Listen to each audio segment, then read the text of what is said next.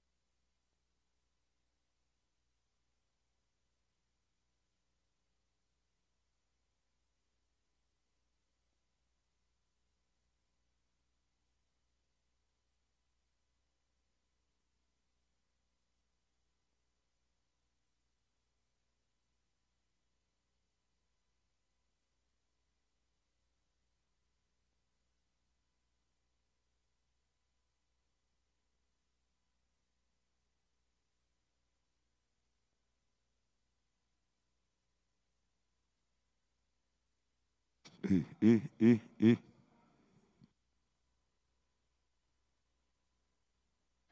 Eh, eh, eh, eh.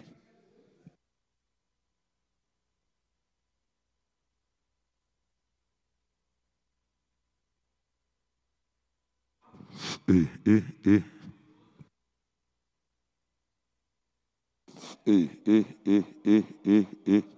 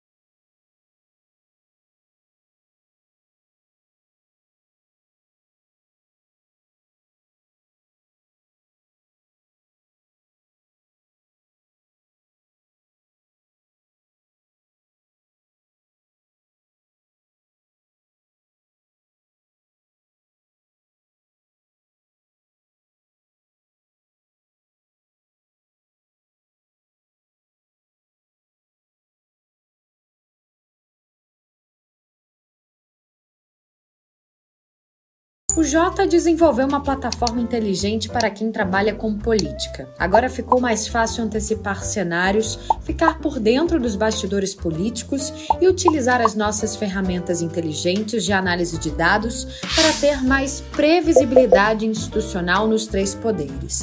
Tenha acesso aos nossos alertas e apostas da semana, análises políticas exclusivas e reuniões com os nossos especialistas, relatórios especiais, ferramentas de inteligência artificial e eventos exclusivos com as figuras mais importantes da política nacional. J Pro Poder, a plataforma número um de relações governamentais no Brasil.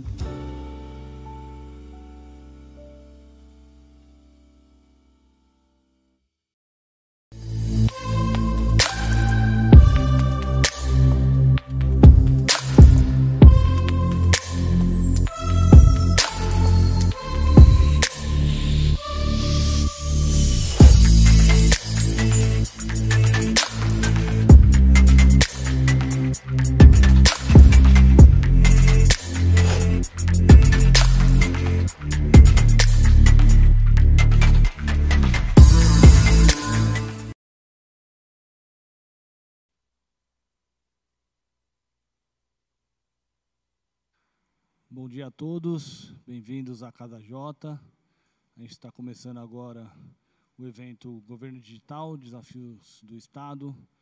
É, o tema da inclusão digital, do governo digital, da, da, do, do, uso mais amplo da tecnologia no governo é muito importante para o país, para a sociedade. É, esse mecanismo tem crescido muito, é visível, né? a gente olha o GovBR, tem sido realmente uma ferramenta que tem tornado a vida do cidadão mais fácil. Nós vamos tratar desse tema hoje, vamos discutir aqui com especialistas, parlamentares. Eu vou passar agora a palavra rapidamente para o Elias Abdala, vai fazer diretor de políticas públicas da Microsoft, que patrocina esse evento, e fará umas considerações iniciais, por cinco minutos. Elias, bem-vindo. Obrigado, Fábio. Funcionando, né? Obrigado, Fábio. Obrigado ao Jota por organizar aqui, conjuntamente com a Microsoft, esse, essa conversa que, que é sempre muito importante. Eu queria também agradecer a presença é, de todos que estão aqui conosco assistindo e principalmente é, vocês que estão aqui para essa conversa, para esse debate, começando então com o Paulo Teixeira, deputado federal. Muito obrigado pela sua presença. Wesley Vaz, secretário do TCU, muito obrigado também pela sua presença. E o Leonardo Cel Rocha, eh, secretário de Modernização da Administração Federal, também muito obrigado pela presença. E o Nelson Marconi, é, que está a, aproveitando aqui toda essa, né, o poder dessa comunicação virtual também, a, a, participando com a gente de forma é, remota. Muito obrigado, Nelson, pela sua presença também.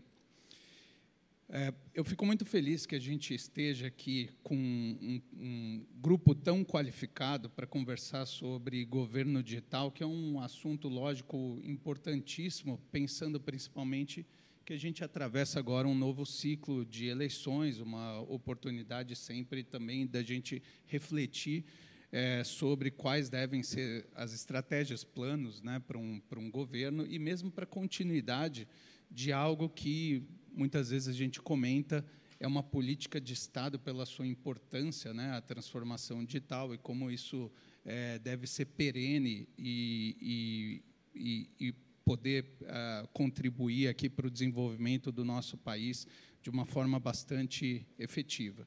E fico feliz também que a Microsoft, aqui representando a Microsoft, a gente possa participar dessa conversa, a Microsoft que tem essa missão de empoderar cada pessoa, organização no mundo a realizar mais através da tecnologia e a gente vai também uh, poder cumprir essa missão trazendo a possibilidade desse tipo de, de conversa.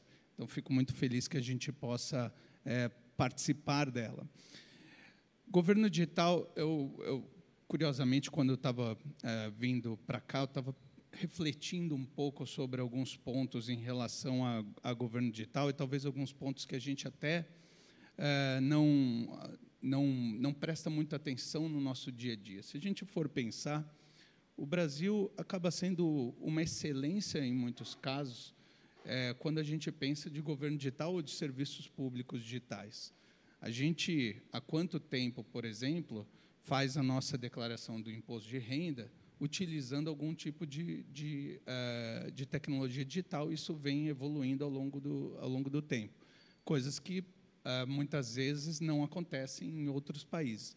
Esse é um exemplo entre tantos outros que a gente é, que a gente percebe e, e, e, talvez a gente, como brasileiro, acaba observando isso como algo natural, mas que quando a gente para para refletir um pouco, a gente vê a importância é, desse tipo de desenvolvimento.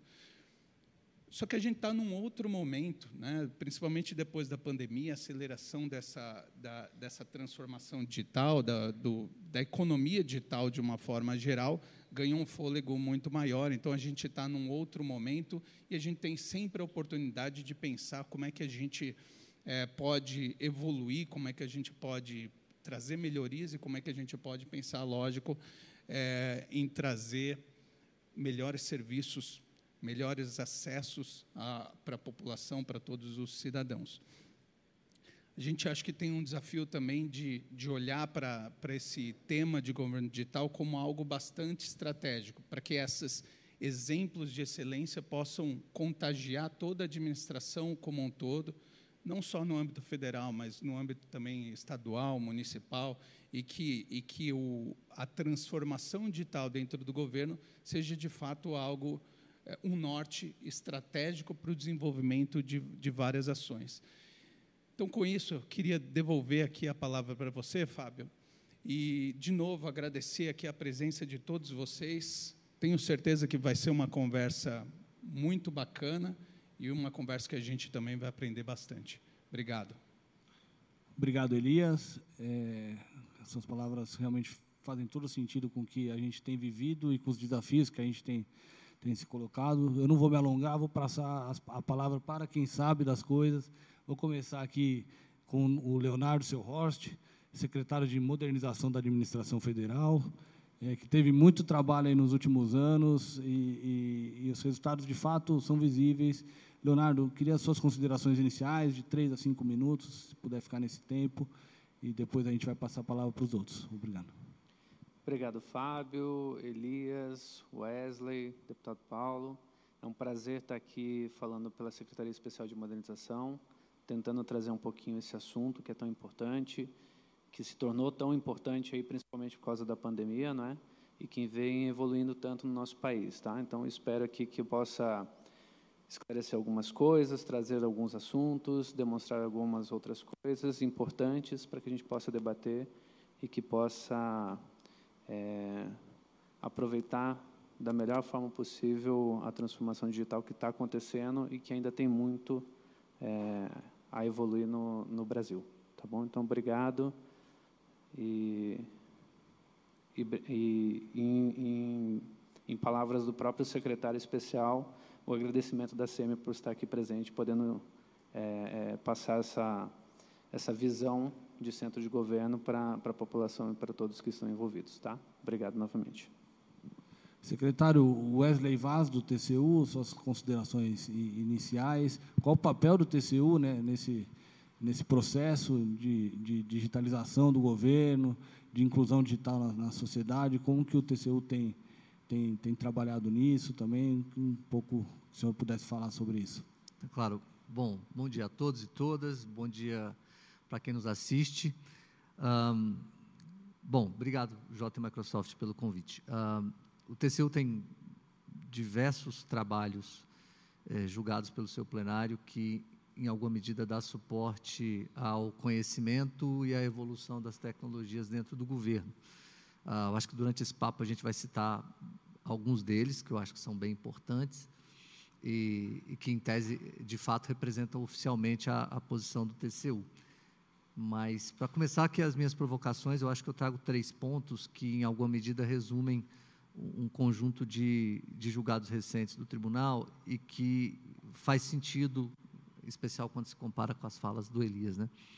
É, essa é uma opinião muito pessoal e eu sei que ela é provocadora, mas eu, eu, eu sempre que falo de governo digital, faço. É, eu já acho que o adjetivo digital é desnecessário. Tá? É, quando a gente fala em governo digital, a gente está falando do óbvio. É, não me parece que hoje consiga existir governo sem é, que as políticas públicas tenham suporte é, a partir do uso de tecnologia disponível. Então, uh, quando a gente fala de governo digital, a gente fala de um, um governo, que não necessariamente precisa é, ser entendido como tal, e principalmente de um processo que não, que não acaba, de um processo que, que, que não vai terminar nunca. Né? Quando é que o governo ficará 100% digital? Nunca, é, porque quando ele tiver com um nível de digitalização bom comparado com hoje, alguma outra tecnologia estará presente e essa outra tecnologia vai ter que ser implantada. Essa é a primeira coisa. Então, acho que tem, tem muito disso. E quando a gente olha para o governo digital no Brasil, a gente olha muito para os serviços públicos digitais, que sem dúvida avançaram, né? não, há, não há dúvidas disso, e esse é um dos pontos importantes, talvez seja até o primeiro tripé. Mas o que eu acho que uh, a gente precisa conversar para a evolução disso é que há outros, há outros pontos. Né? É, eu vou ressaltar dois brevemente, que eu acho que fazem sentido. Uh, o primeiro deles é a capacidade digital é, dos profissionais do Estado e a inclusão digital da sociedade. Quer dizer, quando, quando o Elias fala da Receita Federal, a gente tem esse exemplo bom há pelo menos 20 anos. E o que existia na Receita Federal era a combinação de tecnologia com capacidade interna, com informações suficientes para eles fazerem essa transformação. E, infelizmente, esse tripé não está presente em todas as instituições públicas. E, e quando a gente a correlação entre aquelas que são mais maduras e menos maduras, o que a gente vê é que as mais maduras eh, possuem capacidade, informação e tecnologia, e as outras falham em alguns desses pontos. Tá? Então, essa uma observação importante, só para me delongar muito, a, a, a terceira, é, a gente vai discutir muito isso, tem a ver com entender que o insumo principal do funcionamento da máquina pública e aquilo que a tecnologia recebe é a informação, que precisa ser protegida, que precisa ser tratada, mas que também precisa ser distribuída e transparente para todo mundo. Então, é, para falar de transformação digital, acho que a gente tem que focar pelo menos nesses três elementos, né? A tecnologia em si, as informações que dão suporte a elas e a capacidade digital, seja do ponto de vista interno do governo, seja da ótica da própria sociedade por meio da inclusão digital. Secretário Wesley passar a palavra para o deputado Paulo Teixeira. Eu queria um pouco a visão do senhor também, assim, como que um parlamentar da esquerda, que hoje está na oposição e que tem visto também, tem acompanhado esse processo de transformação digital, é, analisa o que está acontecendo, os desafios que se colocam e, eventualmente, até num, num futuro governo, caso o presidente Lula ganhe a eleição, então a disputa com o presidente Jair Bolsonaro, o que mudaria em relação ao que acontece hoje, enfim, suas considerações iniciais e, e já coloco essas provocações também. Bom, eu quero cumprimentar o Jota, cumprimentar a Microsoft, cumprimentar o Fábio Graner, cumprimentar também o Elias Abdala, eh, Wesley Vaz, representando aqui o TCU, o Leonardo Selhorst, Nelson Marconi, que está é, à distância, e também cumprimentar a Fernanda Machiavelli e o Manuel Bonduque, que são convidados meus para participar desse debate. Né? O tema de um governo digital é um tema fundamental, tendo em vista que, é, a partir dessa perspectiva, você pode dialogar com os cidadãos, ouvir os cidadãos, criar um, uma, um processo de participação social. Nós somos uma sociedade complexa, grande, 213 milhões de pessoas que é, precisam e devem ser ouvidas e que para isso o melhor mecanismo é o mecanismo digital. Ao mesmo tempo, o governo precisa entregar serviços mais rapidamente e analisar, entregar, ampliar direitos. A partir do tratamento dos dados, que tem que ser cuidadoso, nós temos uma lei de proteção de dados, ela também, é, esse tratamento dos dados permite ao governo desenhar melhor as políticas públicas. Né? Eu me lembro no governo Lula que ele avisava a mulher gestante de que ela já estava no período da licença maternidade. Ela era avisada em casa. Os serviços no INSS eram entregues é, quase que no mesmo dia. Se você entrasse com pedido de aposentadoria e aqueles requisitos todos estivessem cumpridos, no mesmo dia você recebia. Hoje tem uma fila de 2 milhões e meio de pessoas no INSS. Portanto, o governo é um governo que não consegue entregar serviços e o tema digital nesse governo é um tema complexo, que eu acho que ele é um governo opaco. De onde vem a opacidade desse governo? Ele briga com dados. A primeira briga que ele fez com dados foi no INPE, desmatamento. O INPE demonstrou o aumento do desmatamento na Amazônia e o que fez o governo demitiu o presidente do INPE. O mesmo aconteceu com o apagão dos dados da saúde. Esse governo é, colocou sob sigilo por 100 anos os gastos com cartão de crédito. Agora colocou sob sigilo a investigação daquela morte violenta, inaceitável, bárbara de um jovem que, num surto, é, andando sem capacete de moto, foi colocado dentro de uma viatura e morreu asfixiado. 100 anos. Ora, o que a sociedade requer é transparência. Surgiu um, um, monstro nesse governo. E a sociedade brasileira tem que se haver com ele, que é o orçamento secreto. Só o nome dele já ataca um dos princípios constitucionais, que é o princípio da transparência. É o princípio da transparência. Tudo muito grave, mas tem um fato gravíssimo. Qual é o fato gravíssimo? Durante a pandemia, os alunos brasileiros, nem da Universidade Pública Federal, nem do ensino fundamental, acompanharam as aulas, por falta de tecnologia e por falta de equipamentos. Quem acompanhou as aulas no Brasil? As classes médias que frequentam escolas privadas e que seus pais têm internet e aparelhos celulares. O Brasil devia ter desenvolvido, né, teria sido uma oportunidade. Sabe por que uma oportunidade, Leonardo, Wesley? Porque se os gastos da educação diminuíram na pandemia, tanto que teve que votar uma PEC para permitir que se cumpram os gastos em 22 e 23, me parece ali era uma oportunidade de você transformar o ensino no Brasil, desde o ensino fundamental até o ensino superior, na possibilidade desses alunos terem tecnologia para estudo, para acompanhamento das aulas, para assistir aula, quando eles voltam para o contraturno, para se preparar no contraturno. O que, que aconteceu no Brasil? As crianças com mais de 10 anos, metade dessas crianças são analfabetas.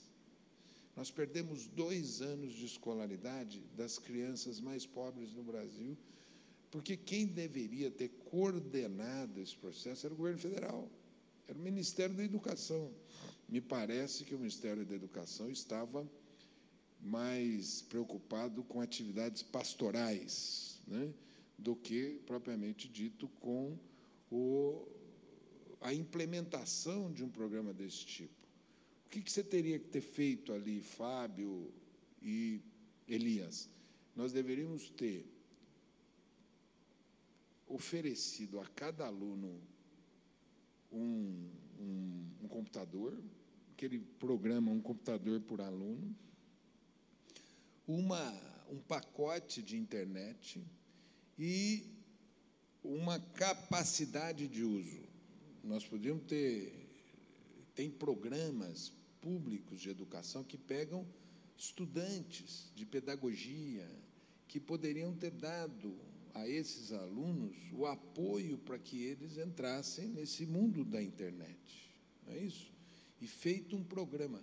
Não foi feito. Isso é gravíssimo, porque eu não sei como nós vamos recuperar. Eu não sei, Fábio, assim concluo, como é que nós vamos recuperar esse tempo perdido de que uma parte da nossa infância perdeu dois anos de estudo e é analfabeta. Eu não sei.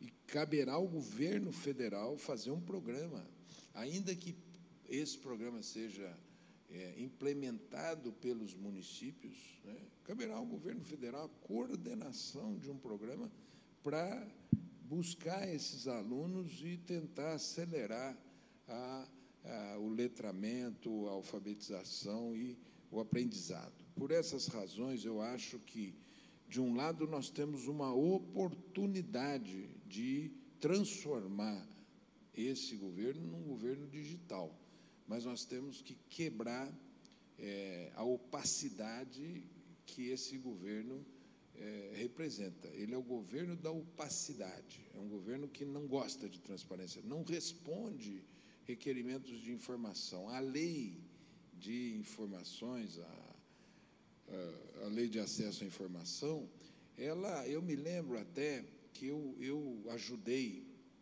a formular um capítulo dela sobre acesso a dados, dados abertos, acesso a dados, etc. Que, inclusive, é, quem me ajudou foi é, o Pedro Marcum, que me ajudou a formular hoje ela não está sendo implementada. Então, não é por falta de legislação, é por falta de política e por uma política de opacidade. Nós temos que ter uma política de transparência que toda a sociedade vai ganhar na, na, no acompanhamento de dados, no acompanhamento das políticas públicas.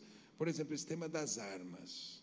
Ele está sob uma opacidade. Ontem teve um, um programa de TV do Datena, que ele mostra que o crime organizado está se utilizando de armas compradas legalmente pelas políticas desse governo, TCU. Por isso e por essa razão, eu acho que a gente tem que inaugurar um novo tempo de um governo transparente, participativo, um governo que se utiliza dessas tecnologias para avançar a sociedade brasileira. Termino, de verdade, dizendo o seguinte: um dos desafios do Brasil é se transformar numa economia digital. Nós somos ainda uma economia analógica. Tem um, um segmento pequeno que já é um segmento digital, mas ainda um grande segmento analógico. Um grande desafio, como também é um desafio de transformar numa economia verde, é transformar essa economia numa economia digital. Por isso, o tema digital é um mar também de oportunidades e uma tarefa árdua que o Brasil tem que se debruçar sobre ela. Obrigado, deputado. É, o deputado já começou a pimentar aqui o debate. É, já já deu a palavra para o Leonardo para responder algumas coisas. Não deveria coisas. ter pimenta? Não? não, é sempre bom pimenta. Sentiu o Leonardo meio parado. Não, o, eu vou passar, antes de passar para o Leonardo responder alguma das questões do, do, deputado, eu, eu vou passar a palavra para o professor Nelson Marconi, professor da FGV. Professor, como que, que o senhor avalia aí o estágio atual do governo digital e onde é possível fazer mais, o que é preciso fazer mais? Suas considerações iniciais, por favor. Obrigado. Obrigado, Fábio. Bom dia a todos. Espero que vocês estejam me escutando, me vendo bem. É, obrigado pelo convite feito pelo Jota e pela possibilidade de participar aqui online. É, eu queria cumprimentar todos que estão também é, participando do debate, é, deputado Leonardo, Wesley, e, e, cumprimentar a Microsoft também por estar dando suporte para esse debate aqui para a gente. Bom, Essa é uma questão muito importante e, assim, eu vejo, infelizmente, eu sou obrigado a dizer isso, quer dizer, realmente o governo está muito ruim nisso, mas ele já vem lá de trás esse erro, né? Quer dizer, é, o governo anterior também até poderia ter feito muito para avançar nessa questão do governo digital e acabou também não fazendo, assim como o governo Bolsonaro, o próprio deputado falou, é, tem uma série de problemas de transparência, ainda que tenha avançado um pouco na questão é, do, do, do, ponto do GOV, né, tá certo, do próprio governo eletrônico, digamos assim, né, tá certo, que a gente chama, é, em alguns sentidos, em outros faltou realmente transparência e falta muita transparência, muita divulgação de dados. Então esse é um ponto realmente bastante importante.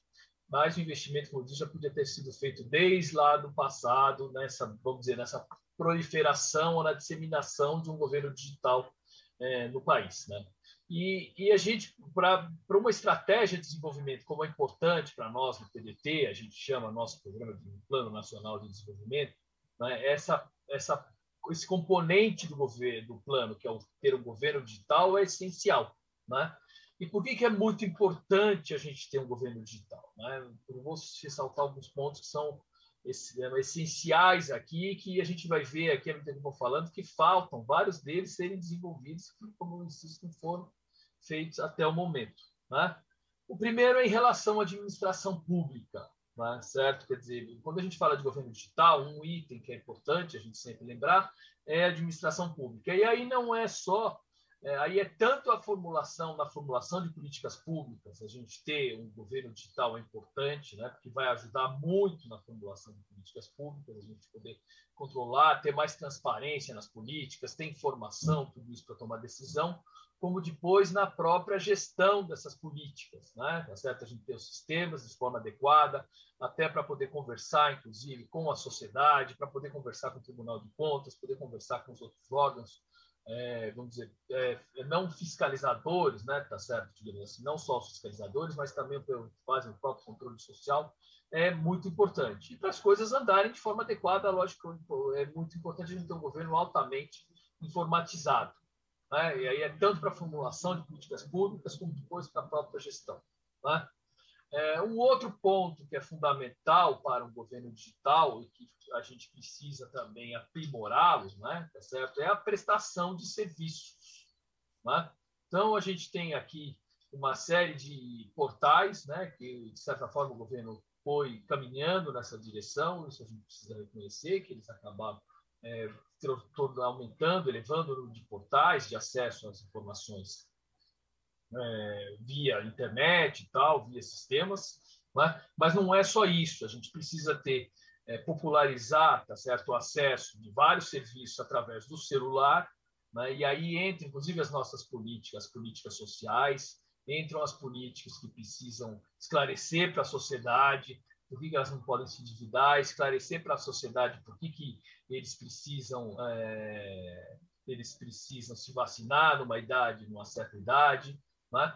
por que eles vão fazer exames, por que, que facilitar para a população, por exemplo, o acesso ao transporte público, né? é, facilitar a população o acesso à, à, fila, por exemplo, de serviços médicos, a INSS, tudo que é possível, é, é, fundamental a gente fazer isso pelo celular, inclusive como um canal, depois que eu vou falar um pouco de participação da própria sociedade. Né? Então, a gente tem que pensar não só nos portais, mas tem que pensar também no acesso via celular, né? é, no acesso via as, as, as, centrais de serviços, o próprio atendimento no balcão, né? o atendimento através dos canais nos quais a, a população consegue se comunicar com o setor público.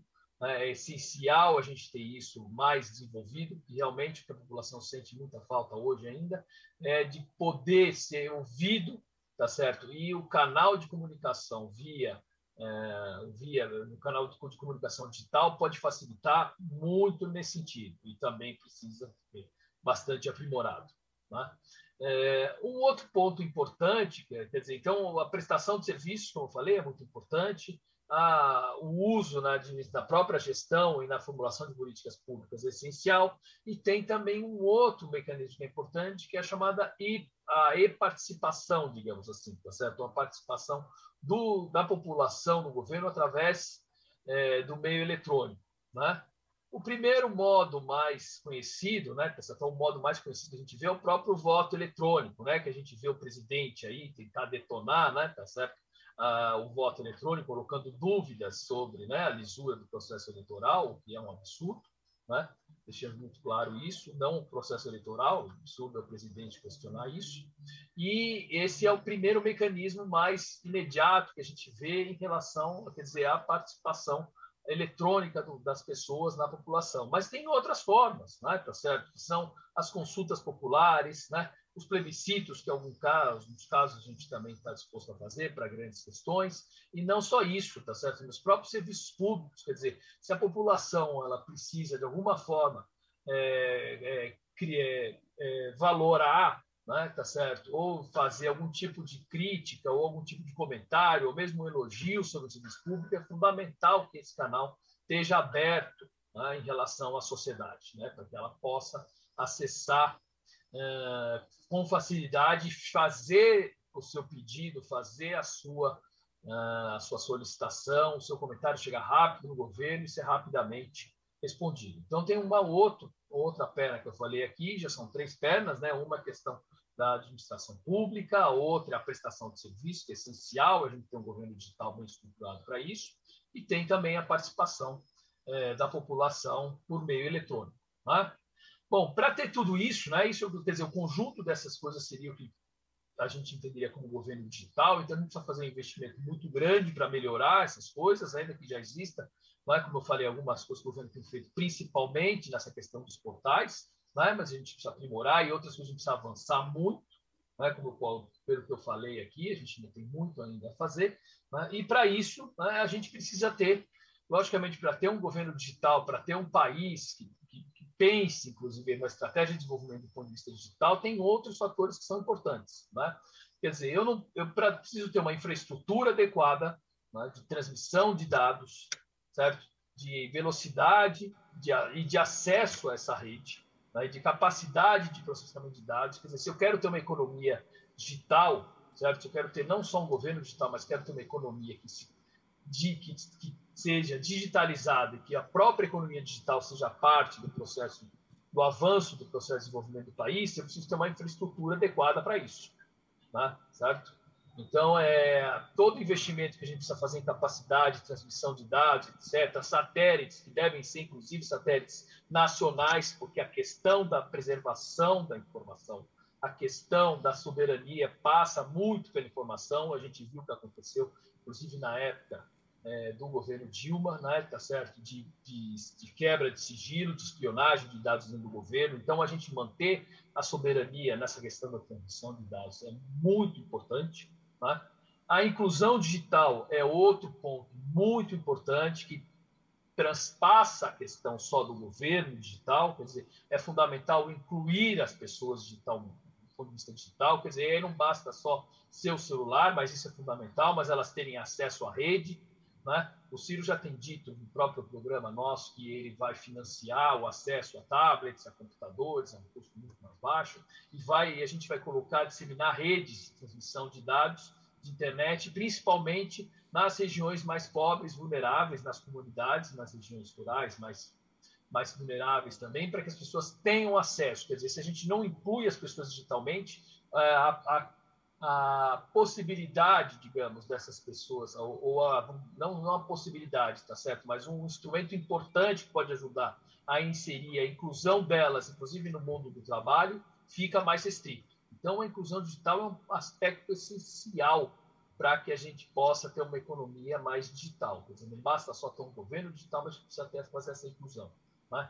Logicamente, eu falei de infraestrutura, falei de inclusão digital, um outro aspecto fundamental é a própria economia digital. Né? Quer dizer, economia digital, tudo que gera, que gira em torno do investimento, do que nós chamamos de digitalização, de, do que antigamente chamava de informática, né? tá certo? Quer dizer, é um campo essencial que tanto é um, um setor em si que é importante para a geração de empregos, de bons empregos, de qualidade, como ele é essencial para o desenvolvimento de todos os outros setores. Né? Então, uma estratégia de desenvolvimento passa necessariamente por ter uma atenção especial para esse mundo da economia digital. E para a economia digital, esse mundo da economia digital funcionar bem, eu preciso da infraestrutura. e precisa, inclusive, da inclusão digital. E precisa de um governo digital também funcionando bem. Né?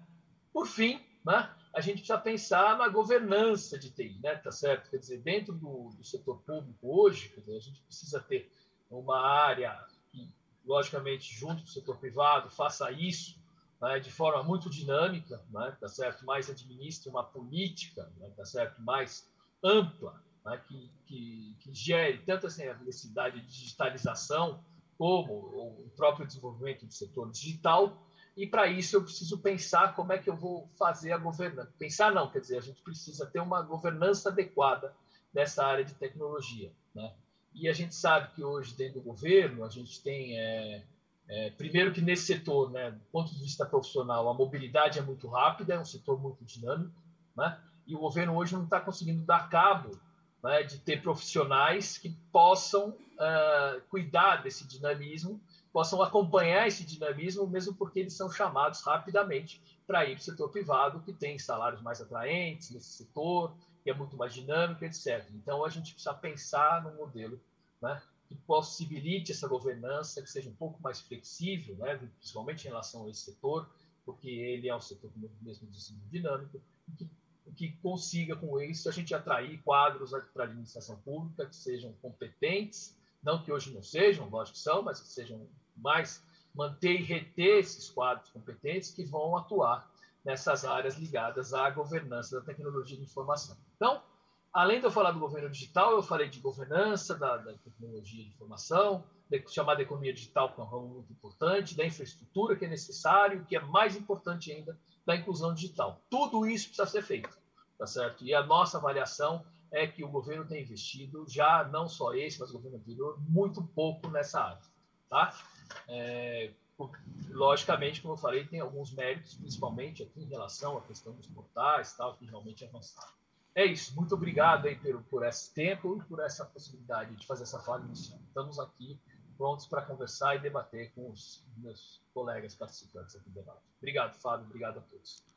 Obrigado, professor. É, Leonardo, a gente teve várias provocações aqui, do, tanto do TCU, do deputado Paulo Teixeira, do, do Nelson Marconi. É, eu, particularmente, acho que o governo avançou bastante, sim, nessa questão digital. Acho que é, que é importante ressaltar isso, sim. É, e aí, eu, eu queria que você falasse um pouco como que foi esse processo de, de avançar nessa digitalização e, e, em seguida, também, quais são, na sua visão, diante de tudo que foi falado aqui, foram propostas várias discussões, quais são, na sua visão, os principais desafios que estão colocados, é, na sua visão, e aí os, qual é a prioridade de curto prazo, de médio prazo, para se avançar no, no governo digital, na inclusão digital, é, na inclusão digital também, né, com a prioridade é, é, de, de, uso da digitalização nas, na, na, implementação de políticas sociais. Queria um pouco avançar nessa discussão com você, Leonardo. Vamos lá, obrigado, Fábio. É, obviamente, né, deputado, eu não vou conseguir falar por todas as pastas aqui, mas eu vou tentar falar um pouquinho sobre a modernização nesse âmbito da transformação digital, né, que é o, é o, é o ponto lá da SEMI em específico. É, vou tentar fazer um compilado geral para a gente falar um pouquinho disso tudo, né, do, do que o próprio secretário Wesley comentou aqui, é, e, e, tentar trazer um pouquinho dessa experiência que, como já coloquei anteriormente, ela é só o início, o início disso tudo. Então, lá dentro da Secretaria Especial de Modernização, é, mais especificamente da modernização, modernização da administração federal, a gente tem três diretorias lá dentro. Uma delas trabalha com transformação digital, uma segunda com a gestão pública, né, mais, mais voltado para dentro do órgão público, e outra de modernização normativa.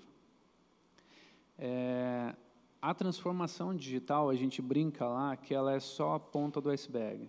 Né? Então, é só, e não só por ser pouco, é, ela é só a porta de entrada do serviço público ou a porta de uma de saída de alguma de alguma resposta para o cidadão, né, do serviço público para o cidadão. Então, o importante nessa diretoria de transformação digital é o cidadão estar satisfeito com o serviço que ele solicita. Óbvio. Quando a gente começou uma estratégia de governo digital lá em 2019, 2020, Já existiam alguns pontos em andamento, como é o próprio GovBR, isso já existe há muito tempo, isso passa governos e tem que passar governos.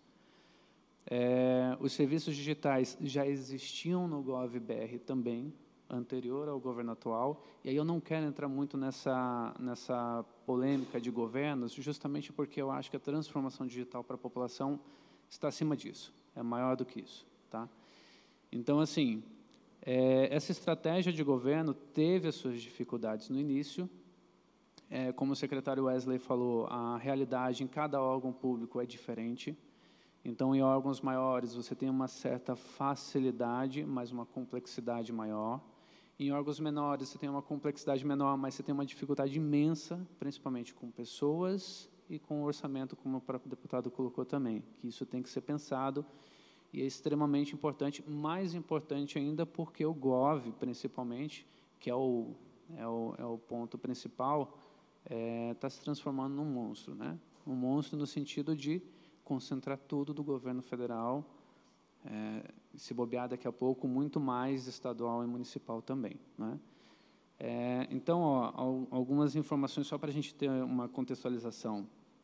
Hoje, lá no portal, a gente tem quase 5 mil serviços e desses 83% digital. Né? O que, que isso quer dizer? Quer dizer que a nossa população consegue acessar o serviço da administração pública de forma facilitada digitalmente. E aí nós temos uma outra discussão que é: isso está acessível a todo mundo? Isso é, é possível que todos os cidadãos, é, do mais rico ao mais pobre, consigam acessar esse serviço? Esse é o trabalho que a gente vem fazendo e a gente vem desenvolvendo no sentido de evoluir a estratégia de governo digital e também de olhar para outras estratégias, como é o caso da E-Digital, é, encabeçada aí pelo Ministério da Ciência e Tecnologia. Tá? A E-Digital está em revisão e aí ela traz outros eixos além da transformação digital, ao qual a, a estratégia de governo digital atua fortemente, que visam mais a população, mais no sentido de políticas públicas, mais no sentido de fomentar é, a conectividade, o acesso da população a, a dispositivos e por aí vai. Né? É, outra brincadeira que a gente faz é, é, que nem todo mundo tem um computador ou um notebook hoje, mas quase todo mundo tem um smartphone. Então, do mais rico ao mais pobre, quase todo mundo tem um smartphone. E isso facilita também o acesso, tanto o acesso quanto a própria parte de segurança dentro dos serviços no GovBR. Né? Claro, isso tem que ser melhorado, isso tem que ser discutido como é e como deve ser né? em qualquer governo. Estava é, há pouco falando com o secretário a questão do, do Tribunal de Contas. Em um dos acórdons, o, o tribunal se preocupou muito em colocar o princípio do não retrocesso. E o que quer dizer isso? Simplesmente a preocupação do tribunal em ver que é uma política importante, a transformação digital é, traz facilidades e evolução para o nosso cidadão, e a preocupação do tribunal é principalmente em não importa qual governo esteja, se de um lado, se de outro lado, esse trabalho vai continuar. De alguma forma ele vai continuar. Obviamente que isso é, é, culmina em alguns pontos que a gente tem que começar a pensar. Como o GovBR está concentrando cada vez mais serviços, acesso do cidadão, facilidades em muitos casos, não é? é rapidamente aqui para citar a questão da prova de vida, que você pode facilmente fazer pelo app. Então, pessoas com dificuldade, pessoas com problemas que estão impossibilitadas ou têm alguma dificuldade em algum grau de chegar ao balcão, de chegar ao serviço propriamente, né, para fazer a sua prova de vida, consegue fazer isso facilmente pelo app. Outro avanço gigantesco foi o nosso imposto de renda, né? Hoje, como ficou mais fácil, mais tranquilo e mais transparente aí nas palavras do deputado, o fato de você conseguir se logar com o GovBR e conseguir puxar os dados da Receita Federal diretamente para o seu imposto de renda. Então, você faz muito mais uma revisão do que realmente uma criação, dúvidas de preenchimento, preenchimento certo, preenchimento errado, é, retificação de imposto de renda e, e, por aí vai, tá? E dessa forma, ah, nós temos vários pontos específicos é, que, obviamente, a gente tem que olhar, a gente tem que evoluir e que isso naturalmente vai crescer é, pensando em digitalização para o cidadão. Tá? Então, a questão de conectividade é muito importante. A questão de integração das informações extremamente importante. Isso é algo que a estratégia de governo digital, tanto a Secretaria de Governo Digital do Ministério da Economia quanto a SEME lá pela Presidência da República, vem atuando fortemente, vem tentando fomentar isso dentro da administração pública de uma forma geral, tá? Então, é, facilitar com que o cidadão não precise ficar preenchendo as suas informações, essas informações possam facilmente ser recuperadas nos serviços diversos que nós temos aí. É, preocupação com a segurança do portal e dos serviços como um todo, é muito relacionado hoje à LGPD. Então, a gente está fortemente dentro do plano de transformação digital de cada órgão, trabalhando não só a transformação digital, que isso aí é uma pontinha só do que o cidadão realmente é, interage com o governo, né? Mas a questão da integração e a questão da segurança e privacidade voltada aí à, à luz da LGPD. Tá? Então, de forma geral, só para a gente contextualizar e tentar responder alguns pontos em específico, tá? É, é isso, isso não é o que o governo vem fazendo, mas é o que toda a administração pública vem entendendo e vem evoluindo e, e vem disponibilizando isso para o cidadão brasileiro como um todo. Não é à toa que somos hoje o sétimo governo digital, não é somente do atual governo, fortemente nesse governo é, nós tivemos uma atuação dessa forma, mas isso é um processo que vem acontecendo e que com certeza vai continuar acontecendo para o futuro, tá? Extremamente importante a parte de tecnologia é, e principalmente, eu acho que é o ponto que daqui para frente nós temos que atacar bastante e que vai ser muito importante para o nosso país é que é a mudança de cultura. Né? Nós temos que pensar de um jeito diferente. A gente tem que pensar que os, a, a digitalização não é uma coisa ruim, não é uma coisa que vai onerar, e sim uma coisa que vai evoluir algum serviço para que a gente tenha espaço para novos serviços, para novas coisas, para melhorar o acesso da população, melhorar a qualidade de vida da população de diversas formas. Tá? Claramente, em todos os órgãos, é, a digitalização do serviço traz uma necessidade de olhar para o interior dele, e analisar os processos internos. Né? Então, além do serviço digitalizado, nós temos processos internos da administração pública que precisam ser verificados, melhorados, evoluídos e alguns até é, é, retirados, né? removidos ali porque não tem mais sentido nenhum. Tá bom? Então, Fábio, Você vê é essa questão da cultura uma, uma necessidade maior na sociedade ou dentro do governo? Quem tem quem está na frente nessa história? Das duas formas. Tanto a população ela tem que entender que ah, isso está evoluindo e a forma como ela vai interagir com o governo é um pouco diferente, facilitado em algum aspecto, mas um pouquinho complexo em outro. Né? A gente tem que entender que existe um portal único, a forma como vai solicitar o serviço, a forma como ele vai ter a resposta, e também internamente que a gente tem que entender que temos que prover o melhor serviço com a maior segurança possível e ter a governança em cima de toda essa informação agora que está facilitada para todo mundo. Então, tanto para o lado do bem, que é o nosso cidadão está utilizando, está é, aproveitando essas informações, como empresas também da mesma forma, e para o lado do mal, que a gente sabe que tem pessoas mal intencionadas que vão se utilizar é, dessa facilidade, digamos assim, para tentar fazer alguma coisa ou tentar é, ter algum ganho em cima disso daí. Secretário Wesley, é, essa questão é, dos riscos envolvidos na operação digital, o senhor é secretário de Integridade de Pagamentos, é, eu queria uma percepção sua de, de com a digitalização crescente dos serviços, da, da, da interação do governo com a sociedade, é, o, o, senhor percebe um aumento de fraudes, uma diminuição de fraudes?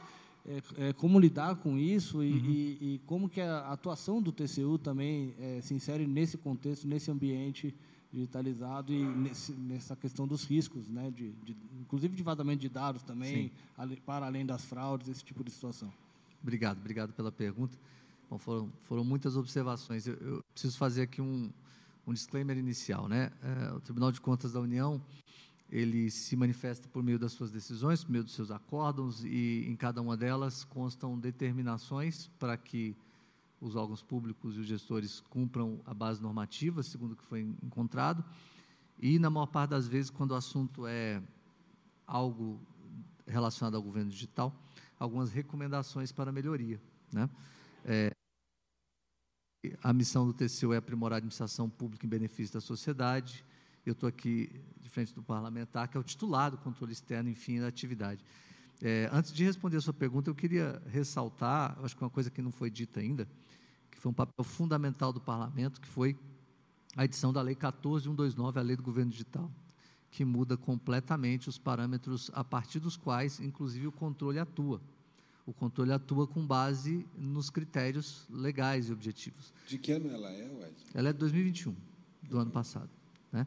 É, essa lei é do ano passado e, e, essa lei nos traz um conjunto de elementos para o controle que são fundamentais Dentro dela, e aí já para responder a sua pergunta, Fábio, ele estabelece que a transformação digital e a inovação são elementos fundamentais para a busca da eficiência do Estado.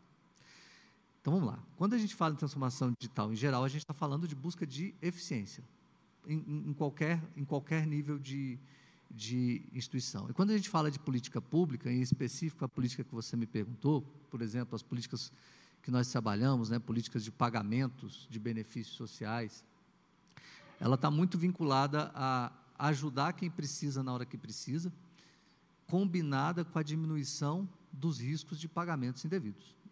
Porque para a gente, cada pagamento indevido é um pagamento a menos que a gente deveria estar tá fazendo para quem de fato precisa. Tá? É, como é que o TCU tem trabalhado este tipo de situação? Né?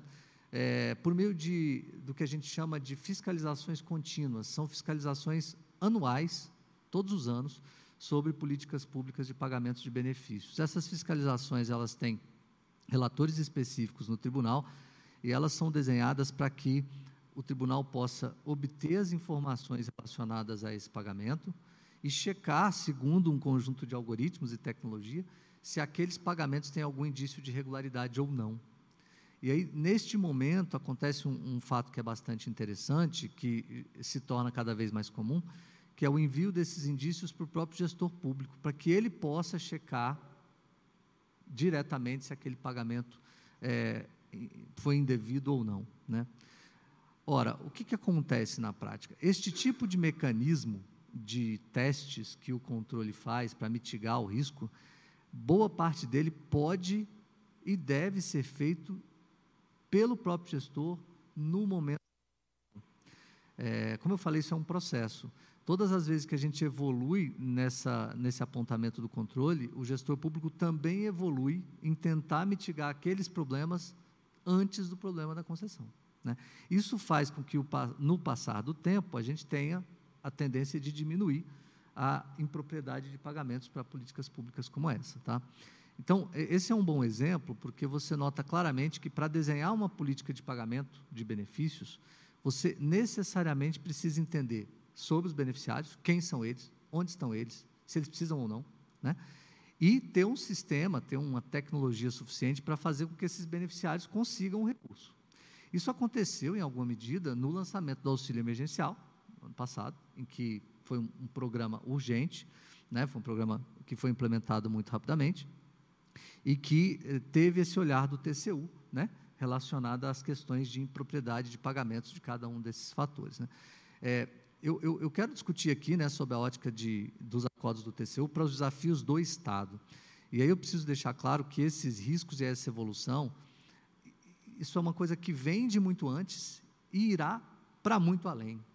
Né? O problema é muito complexo é, para que a gente não consiga pensá-lo sobre um desafio de fato do Estado. É, o que, que o TCU tem feito objetivamente durante esse tempo para auxiliar o Estado e o Parlamento, quando consultado, é, às questões é, mais próprias daqui. Né? A gente tem uma unidade chamada Secretaria de Fiscalização de Tecnologia da Informação, que há décadas faz um trabalho vinculado a essas tecnologias.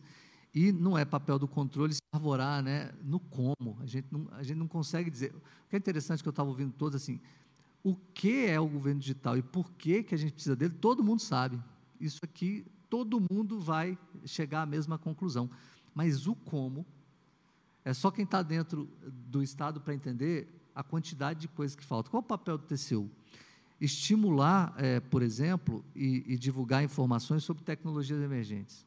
Levantamento sobre inteligência artificial julgado recentemente, sobre a aplicação da Lei Geral de Proteção de Dados julgado recentemente, internet das coisas, ou seja, é, tecnologias emergentes que muitas vezes, você pode confirmar ou não, os gestores não têm nem consciência e nem, vamos dizer assim, estímulo para dar o avanço no consumo da tecnologia emergente. O Tribunal de Contas faz um trabalho é, de levantamento que, de algum modo, tenta pacificar o conceito da tecnologia emergente e é, não diretamente incentivar, mas por que não dizer desmistificar muitas delas, né? É, isso o tribunal faz é, frequentemente. Isso combinado às fiscalizações contínuas que auxiliam o gestor a entender onde é que está certo, onde é que está errado, usando tecnologia, é, permite com que o TCU dê a sua contribuição respeitando os limites que o TCU tem da discricionalidade do gestor. Tá? É, e só para finalizar aqui, para eu tentar ficar nos meus cinco minutos, é, de maneira disciplinada, é, eu preciso abordar também o Acórdão 2279 do ano passado, em que o TCU fez uma recomendação no seguinte sentido: veja, é, ainda que eu não possa intervir na sua atuação, é importante dizer que esse bicho transformação digital ele não acontece sem recursos. Ele não acontece sem recursos. Então, é, quando o TCU encaminha uma recomendação do tipo revise um corte que houve né, no orçamento da estratégia de transformação digital é, para que a gente consiga não retroceder, essa também eu acho que é, um, é uma forma de avaliar um risco que pode lá na frente é, impactar o cidadão. Quer dizer, você está vindo bem numa política, você está fazendo um investimento é, duro numa linha, e aí um corte de investimento muito pesado pode jogar tudo a perder, nesse caso, da transformação digital. Tá? Então, eu acho que esse, essa decisão do TCU merece ser destacada. E, por último, eu queria trazer aqui um autor, né? o, o George Westerman, que durante a pandemia revisou o seu framework de transformação digital, acho que se aplica para o governo também. E uma das, uma das dos conceitos que eu acho mais bacana desse processo é que a transformação digital ela é uma modificação humana, então, se você quer transformar digitalmente um lugar, um estado, um, um departamento, um ministério, o que você tem que fazer é mudar a crença e o comportamento das pessoas que trabalham lá sobre como a tecnologia pode ajudar ou não. É, isso talvez tenha relação com o aspecto cultural que foi citado, mas que é muito importante desmistificar o fato de que transformação digital é comprar uma tecnologia e jogar lá dentro. Transformação digital não é isso. Transformação digital é ter um conjunto de pessoas que conseguem rever tudo que faz por meio da tecnologia, mas de maneira madura. E eu insisto, acho que o caminho para a evolução da transformação digital nos governos é o aumento da capacidade dos profissionais públicos e da camada estratégica, e por que não dizer política, em entender o impacto do uso das tecnologias no nosso tempo. A partir desse entendimento, acho que os investimentos ficam mais fáceis, ah, os riscos ficam menores e mais do que isso, ah, ah, as estratégias ficam mais bem definidas, mais voltadas aos problemas que se quer resolver, realmente. Acho que o Leonardo quer fazer um comentário antes de eu passar a palavra aqui para o deputado. Isso, bem rápido, só para exemplificar e contextualizar o que o secretário Wesley estava colocando. É, mais ou menos a dinâmica da, da, da transformação no governo federal, ela se dá por três entes: a SEMI, pela Presidência da República, a SGD, pelo Ministério da Economia, e o próprio órgão em questão. Né? E lá é feito é, um documento chamado de Plano de Transformação Digital, onde o órgão centraliza tudo o que ele vai fazer. Então, os serviços serão digitalizados, integrados, unificados e, e que darão segurança ali de forma geral. Só para a gente ter mais ou menos noção, hoje são cerca de 49 planos de transformação digital Estamos atuando fortemente este ano aí com universidades federais e institutos federais de ensino, né? e isso daí eleva para mais de 100 planos de transformação digital. E a cada momento, cada reunião que a gente faz, e aí eu, eu vou de encontro ao que o secretário Wesley falou, a gente encontra serviços novos que o órgão começa a entender melhor o que, que é aquilo, como que ele pode ofertar, o que, que ele pode transformar, é, e aquele plano começa a crescer. Nós temos uh, começamos a fazer repactuações. É, além de uma entrega, a gente consegue enxergar que a gente consegue fazer integrações entre serviços do próprio órgão coisa que culturalmente ele não parava para ver aquilo ou ele não fomentava essa cultura dentro e não entendia como funcionava direito aquele mecanismo. E isso tem evoluído também. Então, a cada momento que a gente reúne com o órgão, que a gente entrega uma demanda específica, a gente encontra outra e esses serviços vão crescendo cada vez mais, incorporando o GovBR cada vez mais. Tá? Então, só essa contextualização aí. Obrigado. Deputado Paulo Teixeira, o, o, senhor é um legislador, é, onde a gente pode avançar no legislativo, onde o senhor enxerga lacunas, possibilidades de novos marcos legais nessa questão de governo digital. É, e outra questão que eu, que, eu, que eu queria colocar é onde o senhor vê possibilidades de inclusão social por meio da, da, da, da tecnologia, do uso do governo digital. Bom, é, eu acho que esse debate aqui ele apresenta é, convergências, né? mas ele apresenta também uh, e requer uma análise da nossa realidade. Eu, eu, ouvindo bem o Leonardo, eu ouvindo bem o Wesley, é, eles trazem elementos aqui importantes. Mas antes, é, quando a gente conversa com Nelson Marconi, quero lembrar que a estratégia de governo digital é da Dilma, né? e, portanto, é um programa de Estado. E essa acho que é a primeira convergência. Esse tem que ser um programa de Estado. Mas eu quero também apontar que, às vezes, a sua utilização não leva esses parâmetros que o Wesley colocou, que é o parâmetro humano. Eu vou trazer aqui duas, dois exemplos. Eu já trouxe o exemplo, são quatro os grandes exemplos meus. O primeiro foi na Previdência. Nós tivemos um retrocesso no atendimento da Previdência.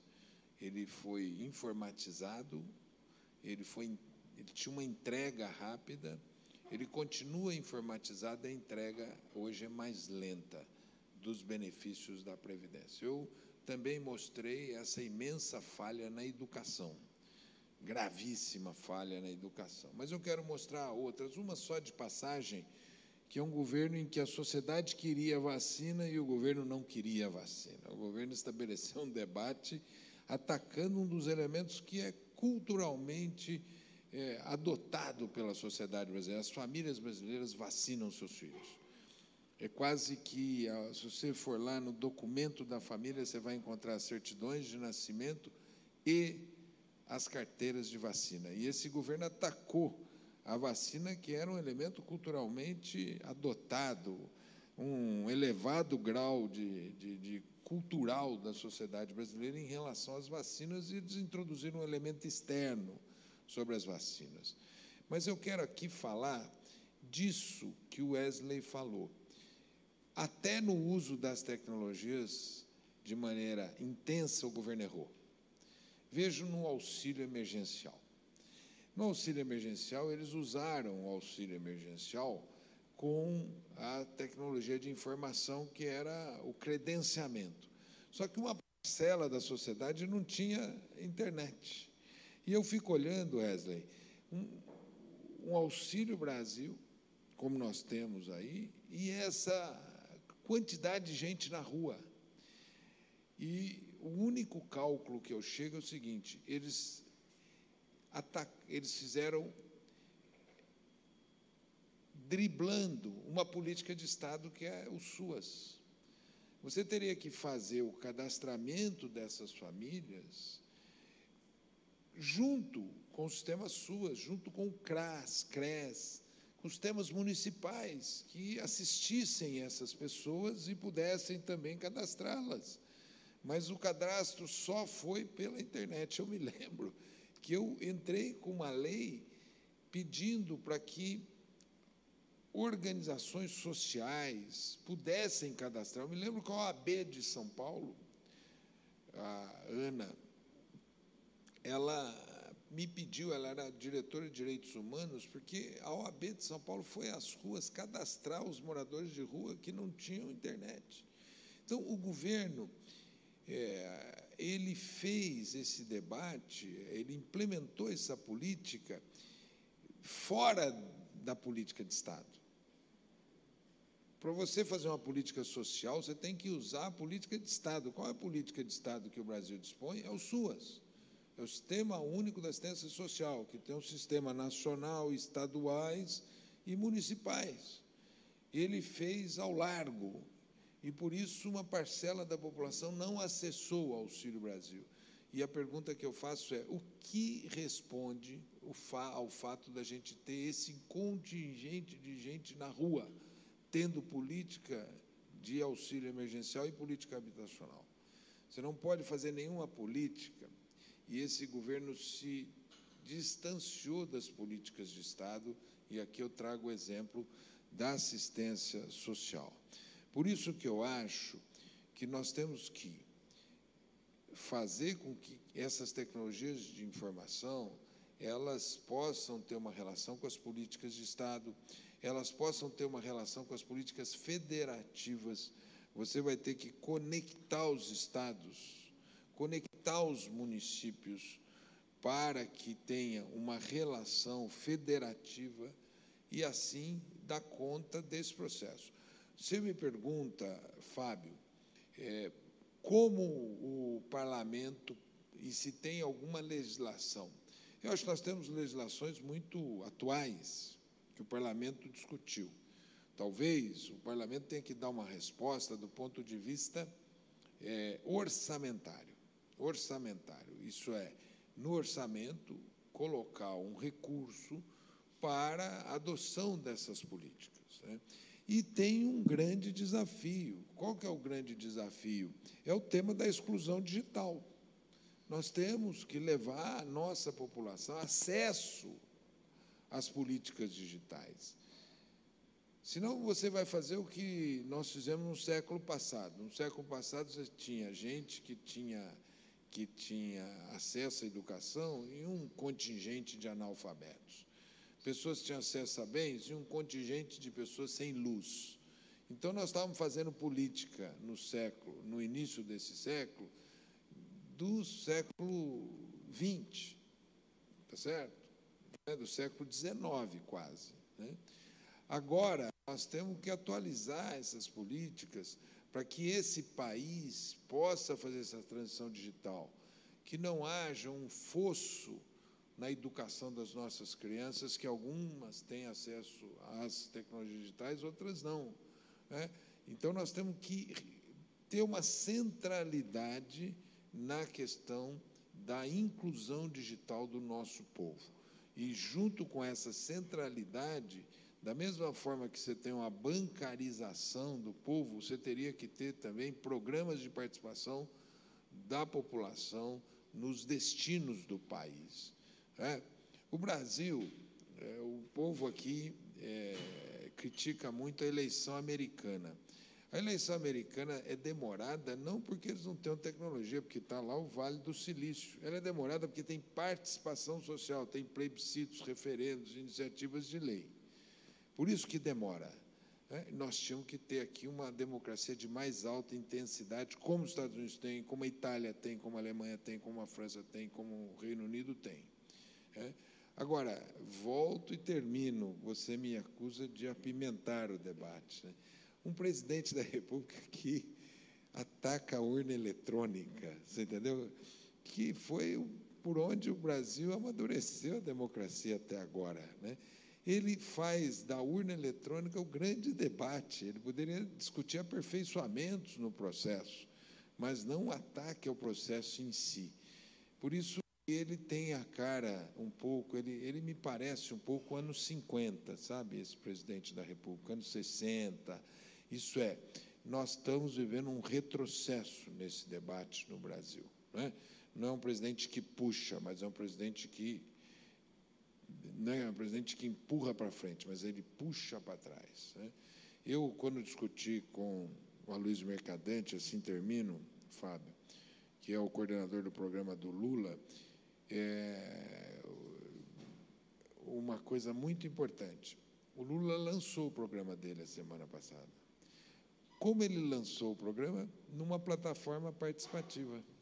Isso que nós precisamos fazer na política. A política não pode ser mais um instrumento de parlamentares apenas, da burocracia pública, burocracia no bom sentido que eu tenho esse, é, esse é uma, um conceito weberiano, né?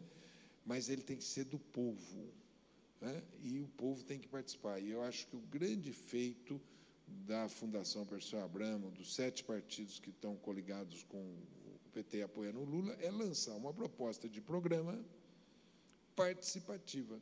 Isso é, você já vai lá e discute, opina, critica, né?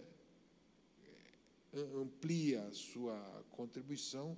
Isso que eu acho que tem que ser feito e que nessas eleições é importante que faça. Até quero perguntar para o meu querido Nelson Marconi se já há um programa do Ciro participativo.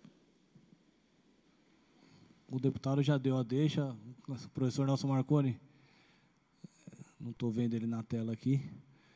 É, se puder responder a pergunta do deputado, eu só acrescento que é, foi falado aqui de orçamento, de não retrocesso. É, qual que é a sua leitura do tamanho orçamentário? Né? O senhor é um grande especialista em temas fiscais, com a política fiscal, aí já vou um pouco para a minha área fiscal também aqui, né? É, é, se, se, interage com essa questão da transformação digital. Professor Nelson.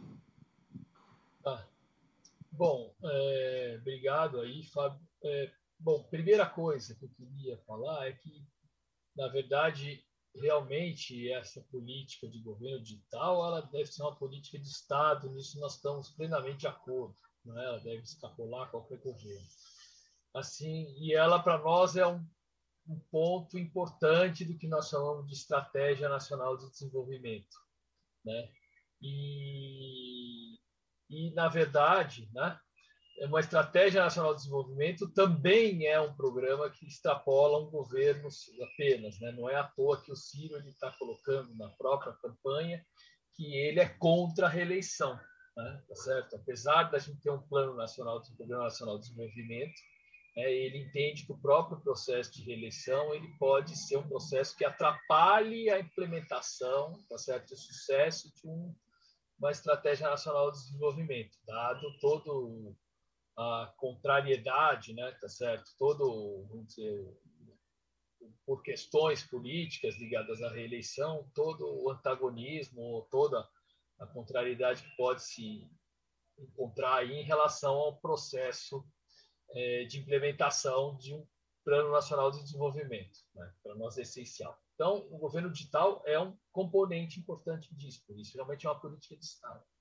O que eu quis dizer aqui no começo é que eu acho que os governos, apesar essa é uma política de Estado, deveriam fazer ter feito mais em relação a essa política nacional de desenvolvimento e essa essa essa vamos dizer é o que a gente chama de de economia digital, né, tá certo? Ou essa política mais geral, não só de governança digital, tá certo? Mas de digitalização da economia.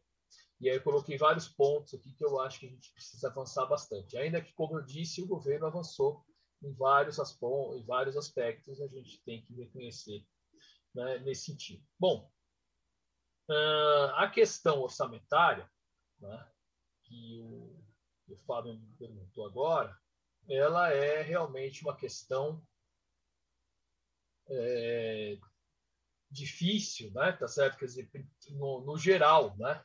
a partir do momento que a gente tem um, um, um teto de gastos, né, tá certo? Que ele está, na verdade, comprimindo o investimento público, no fundo, o papel dele está sendo comprimir o investimento público, né, porque uma série de outras despesas, assim, despesas pessoal, com outras despesas, elas foram se expandindo, despesas obrigatórias, né?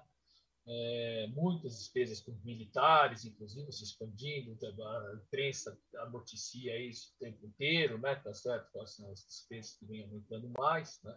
Elas estão muito concentradas militares. A gente vê, inclusive, ontem, né, um corte muito grande que foi feito no Fundo Nacional de Desenvolvimento Científico e Tecnológico, né, o chamado FNDCT, que é um fundo, teoricamente, não estaria sujeito a essa, esses cortes do governo. Então, a gente está vendo que e que a gente está que o, o, a, o, dizer, o governo está sendo muito afetado pela forma como as despesas vêm sendo administradas e elas continuam sendo o foco continua sendo o corte das despesas com investimento ainda que logicamente a gente precise ter um, um controle das despesas isso é claro né? e para nós a gente acha que deve existir um teto sim mas um teto que seja corrigido pela inflação mais o crescimento do PIB per capita, do PIB real, desculpa, da economia, né?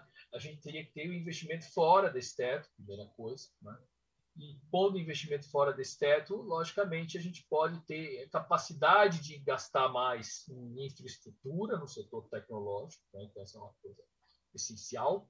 Né? E a gente pode também, inclusive, ter mais investimentos, se assim a gente for entender, né? tá certo, na área de ciência e tecnologia. Quer dizer, a hora que eu corto, né, por exemplo, despesas importantes no DCT, eu estou atingindo uma série de pesquisas, logicamente não só da área de tecnologia, mas obviamente a tecnologia permeia boa parte, não específica da tecnologia, mas a tecnologia permeia, né? o mundo digital permeia todas essas pesquisas que estão sendo feitas né? e que precisam, a gente precisa ter investimentos maiores nisso. Então, a gente tem um problema, logicamente, o orçamento hoje é insuficiente, né? é, a gente precisa, na verdade, ter um, uma retomada do investimento, e aí eu estou colocando o investimento nessa modernização tecnológica como uma parte desse investimento, né, certo? Para que a gente possa ter o país crescendo de forma adequada novamente. É, o que significa isso? Né? Significa que a gente teria que ter uma reforma tributária, teria que ter uma reforma fiscal, né? tá certo? Por um lado, né, rearranjando os impostos, tá certo? cobrando mais, assim, reativando o chamado imposto sobre lucro de dividendos distribuídos, né? é, realmente pensando no imposto sobre dividendos fortunas, pensando na estrutura do imposto sobre, é, sobre a renda, né? tá certo? É, aumentando a alíquota do imposto sobre heranças, enfim, é, uma série de arranjos e também do lado das despesas a gente ter uma estrutura orçamentária mais adequada baseado inclusive no orçamento do tipo orçamento base zero, né, que nos possibilitasse é, fazer uma, um orçamento que não fosse só olhando para o passado. Hoje, na verdade, quem gasta mais é premiado, né? na verdade, o incentivo é esse: se eu gastar mais, eu sou premiado no, orçamento seguinte, porque o orçamento é feito com base no, na experiência passada, e tudo, quer dizer, e, e, e logicamente, e se eu mudo essa lógica, quer dizer, desculpa, se eu mudo essa lógica, né? E o orçamento passa a ser feito de acordo com as necessidades realmente daquele momento da organização, isso abre um espaço para uma economia muito grande, logicamente os controles é, usuais que precisam ser implementados e né, a digitalização, digamos, é, toda esse, essa implementação do governo digital, do que a gente fala na área da administração pública, ele facilita muito a implementação de um orçamento mais controlado, um orçamento desse tipo base zero. É óbvio que a gente precisa controlar também a evolução da dívida a médio e longo prazo, mas isso passa por uma reforma fiscal tributária. Eu sei que eu fiz uma pergunta muito, uma resposta meio ampla em relação a esse tema, mas realmente é, é para dizer que o orçamento é insuficiente, mas eu estou tentando mostrar já como que a gente consegue resolver este problema, né? Tá certo? Bom, é, em relação à questão do programa de governo que o deputado colocou, né, eu sou o coordenador do programa de governo do CIRI. Né, é, a gente está trabalhando dentro do programa que a gente trabalha, na verdade, já há quatro anos, porque a gente está nesse programa desde 2018. Lógico que a gente vai aprimorando ele com o passar do tempo. Né, é um programa aclamado, um programa de elevadíssima qualidade. Né, é, sempre, sempre foi dito dessa forma e, é, logicamente, a gente tá, ele vai se modificando de acordo com as mudanças no cenário do país. Quer dizer, o cenário do país, infelizmente, piorou muito de 2018 para cá, em várias áreas, né? na questão ambiental, na questão da saúde, na questão da inflação, na questão do crescimento, enfim. O cenário econômico realmente é muito pior. Não, o cenário econômico não, não só econômico, mas o cenário do país todo é muito pior. Né? Na questão dos direitos humanos, tal, do que era quatro anos atrás. Então, tudo isso tem uma influência no nosso governo. Primeiro isso. Então, é um plano que ele é muito bem consolidado. Segundo, são ouvidos todos os atores da sociedade que são, é, ou não digo todos, né, mas os atores que são, vários atores que são relevantes nas diversas áreas, tá certo? Né? E, e terceira coisa, né, é, o governo do o programa do PT, ele precisa ainda, desculpa, mas ainda bastante geral, né, tá certo? Né? Bom, eu não vim aqui, desculpa, para falar disso, é, mas, de certa forma, né, a gente tem um programa que está muito consolidado há muito tempo. Agora, se a gente escuta a sociedade, a gente escuta assim, todos os. Uh, todos, primeiro, né, os atores que a gente escuta são especialistas das diversas áreas, e segundo, nós estamos justamente acabando aqui de montar um grande.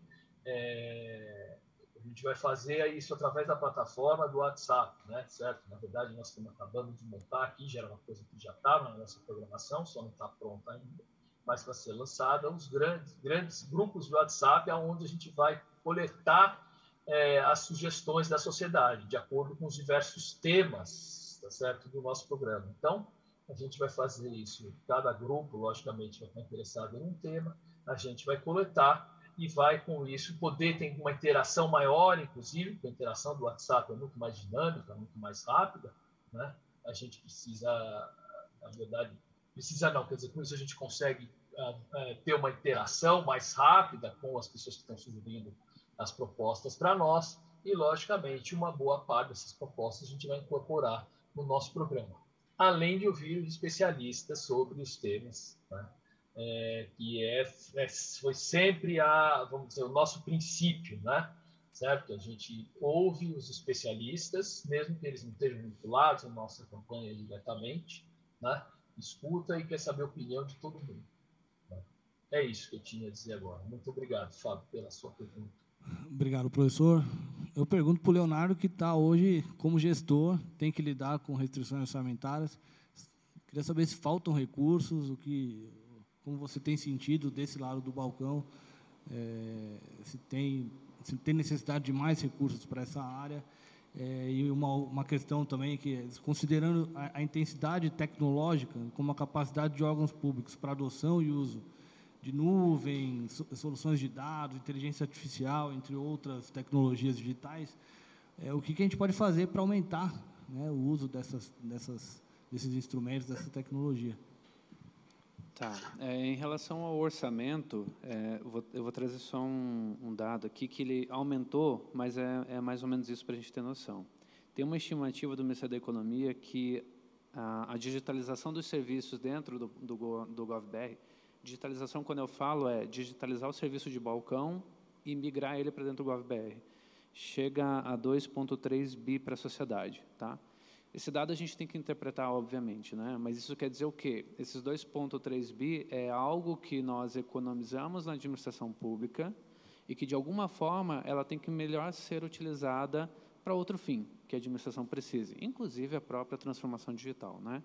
É, esse dado aumentou um pouco mais, tá? eu estava tentando buscar aqui a informação, não consegui, mas já é um número expressivo que demonstra que nós temos uma evolução nesse quesito e que essa economia toda ela pode ser remanejada para uma, para uma maior eficácia dos serviços públicos, tá?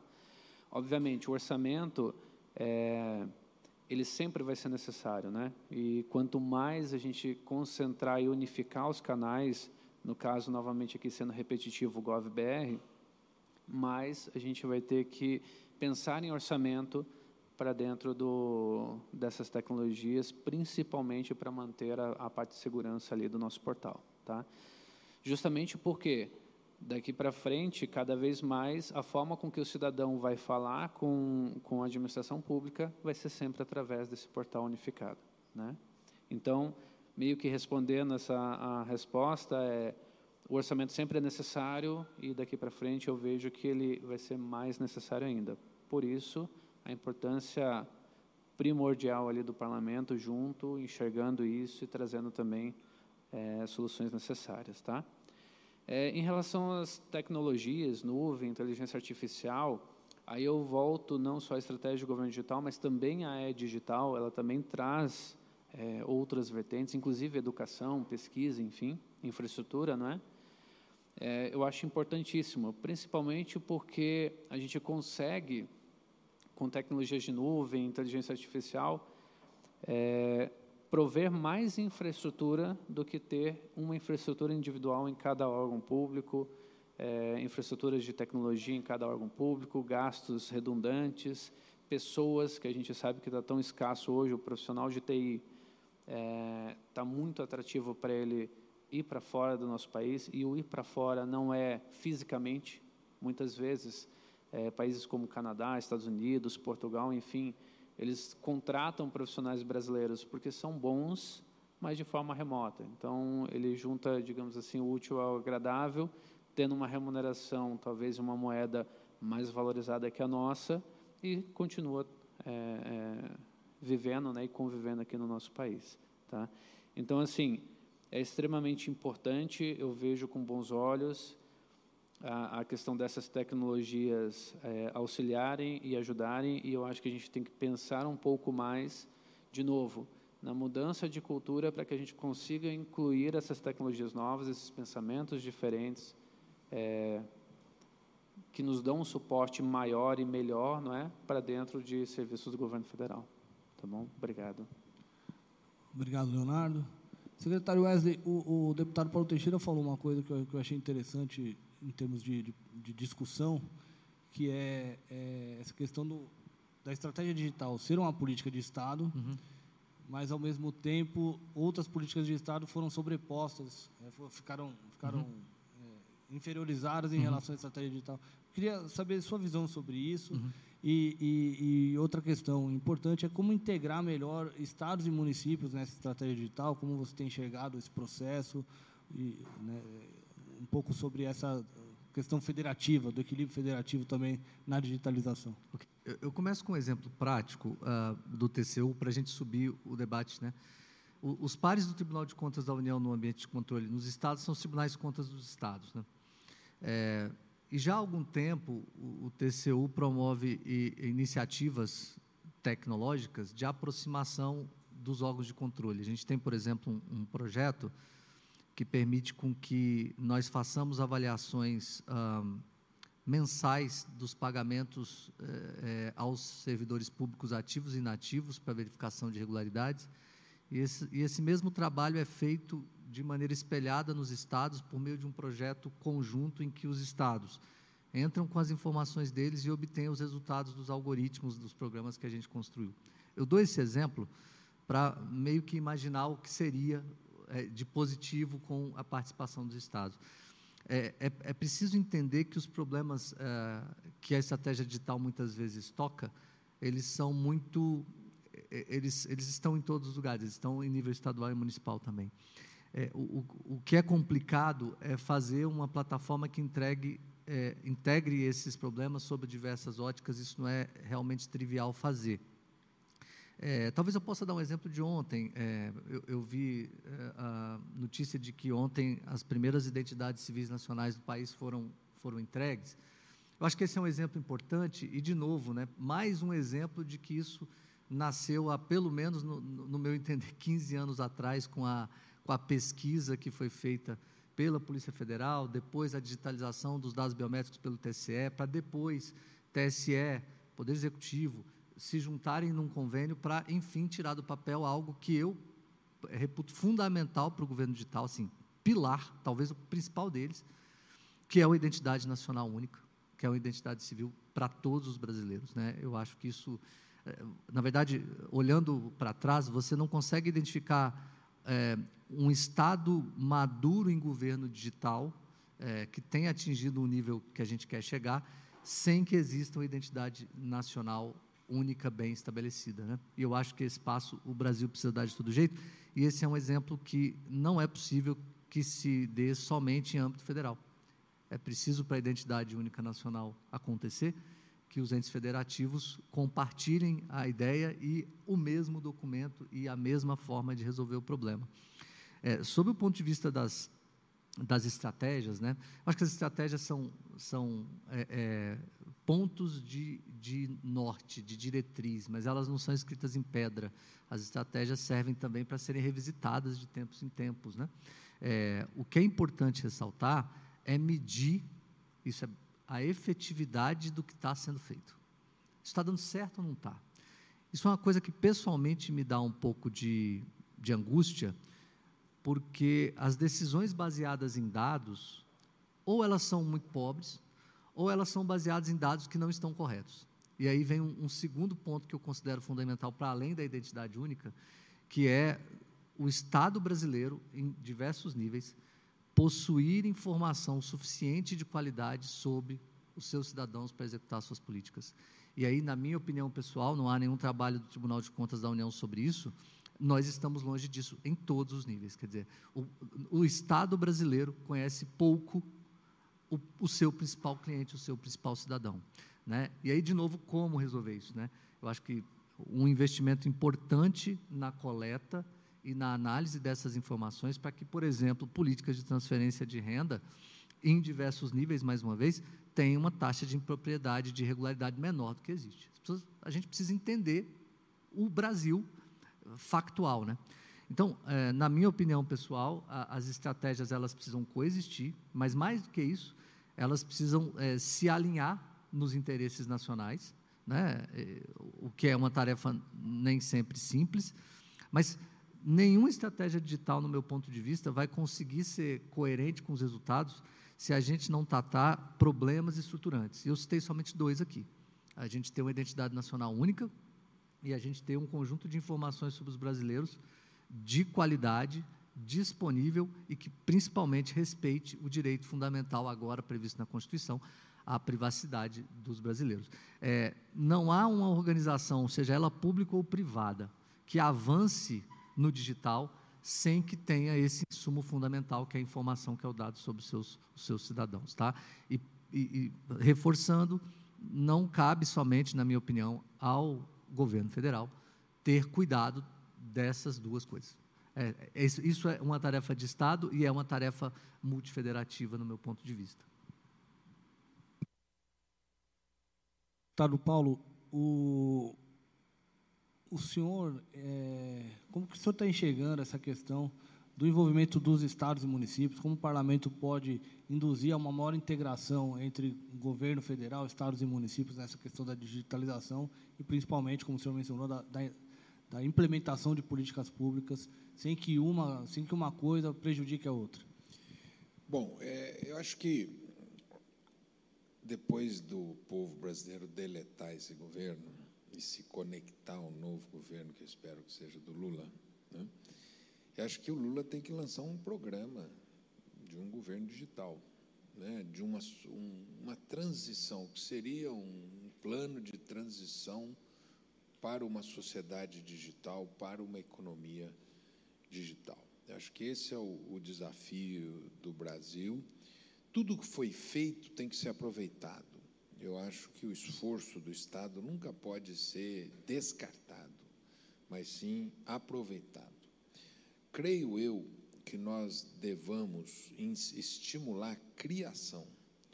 Esses profissionais que o Leonardo falou, existentes na sociedade brasileira, podem criar, criar softwares, criar programas, criar jogos, criar é, instrumentos para que nós tenhamos uma economia digital, uma sociedade digital e um governo digital intensos né, e criativos e que incluam a sociedade brasileira. O que o Wesley falou é muito importante. Nós temos que conhecer o Brasil. E essa, essa, esse governo digital tem que avançar nesse conhecimento. Eu tenho duas preocupações, três preocupações quanto a conhecer. A primeira preocupação é conhecer para a formulação de políticas públicas. A segunda preocupação é conhecer para acessar direitos. Vejam, nós, nesse nível de tecnologia, muita gente não acessou o, o, auxílio emergencial, por conta da maneira com que ele foi implementado. é a maneira que foi implementada. E essa maneira tem que dialogar com as políticas de Estado. E a terceira preocupação minha é quanto aos desvios. Nenhuma política pública se permite ser enganada, não é isso? Então nós temos que. Mas eu gostaria de acrescer essas outras duas preocupações, quanto a, a conhecer o cidadão para melhor formular as políticas, e o segundo, conhecer o cidadão para acessar as políticas públicas. Porque uma parte da população brasileira não acessa políticas públicas. Eu fui em 2000, fui convidado, acho que era em 1999, pelo governo canadense. Me levaram lá num castelo de Montebello, em Toronto. Tinha tido já um encontro do Reagan com a Margaret Thatcher naquele castelo. Era o governo canadense chamando gente do mundo inteiro para criticar sua política pública na área de saúde. Eu tinha um vínculo com o tema da, da luta contra a AIDS, o tema de drogas, e fui lá. Né? O que eu quero dizer é que uma parcela da população não acessa políticas públicas. Não é pela mera existência da política pública que a população a acessará. Se você não formular melhor, melhorar a qualidade da política pública e a política pública buscar aquele cidadão. Tá certo? Veja o que está acontecendo na educação pública no Brasil. Uma parcela da nossa juventude está abandonando o ensino médio para trabalhar, para ajudar a sua família. Ele tem lá ensino médio público, ele está abandonando o ensino médio para ajudar a família na sua sobrevivência. Eu acho que seria a hora de você formular uma política pública de uma bolsa de estudo de permanência, como você tem nos estudos federais. Já tem nos estudos federais, já tem nas universidades. Tinha que estender para o ensino médio estadual, tá certo? Então, eu acho muito importante esse tripé, Wesley. Um tema é não ter desvio, mas ele não é todo o tema. Outro tema é o que você diz, conhecer melhor para formular melhor. E terceiro, tripé, terceiro é, ponto desse tripé é o, o cidadão acessar políticas públicas, porque uma parte da população não acessa políticas públicas. Então, eu creio que nesse tempo o desafio do governo vai, ter, vai ser de propor à sociedade brasileira um programa de transição para uma sociedade digital, de transição para uma economia digital. E aprofundar os programas, aproveitando os já existentes, o que houve de avanço, porque nós temos um, um, uma área pública punjante, nós temos gestores públicos, você é gestor público? Não. É, poderosos, nós temos é, uma burocracia, no bom sentido, competente no Brasil. Então, tudo que ela produziu e tudo que ela tem de proposta, você tem que incorporar. Não pode chegar aquele governo que para tudo, deleta tudo. Não, tem que ser um governo que aproveita tudo e amplia e dá os saltos que o Brasil precisa. Eu acho que é isso. Nós precisamos ter um programa. É, termino, Fábio, dizendo o seguinte: dois desafios da sociedade brasileira. O primeiro desafio da sociedade brasileira é fazer a transição para uma sociedade digital. E o segundo desafio é fazer uma transição para uma economia verde, né? carros elétricos, acabar com o desmatamento criminoso da Amazônia, etc. E, por fim, deixo aí o desafio para o Nelson, para ele dar sugestões no plano de governo do presidente Lula, no que eu acho que ele tem condições de fazer. E pergunto a ele como fazer para dar contribuições no plano de governo do Ciro, que plataforma, qual endereço para a gente contribuir e ler o programa de governo. Deputado sempre provocativo. É, professor, é, professor Nelson, além da provocação do deputado, que eu sei que você vai responder, é, de que forma é possível aumentar a, e facilitar o envolvimento é, e acesso digital do cidadão? De que forma que, que, que, o senhor vê que isso pode ser, se avançar mais rapidamente? E também como alavancar a, a, as plataformas digitais nas cidades? De que forma que o senhor enxerga isso? Por favor.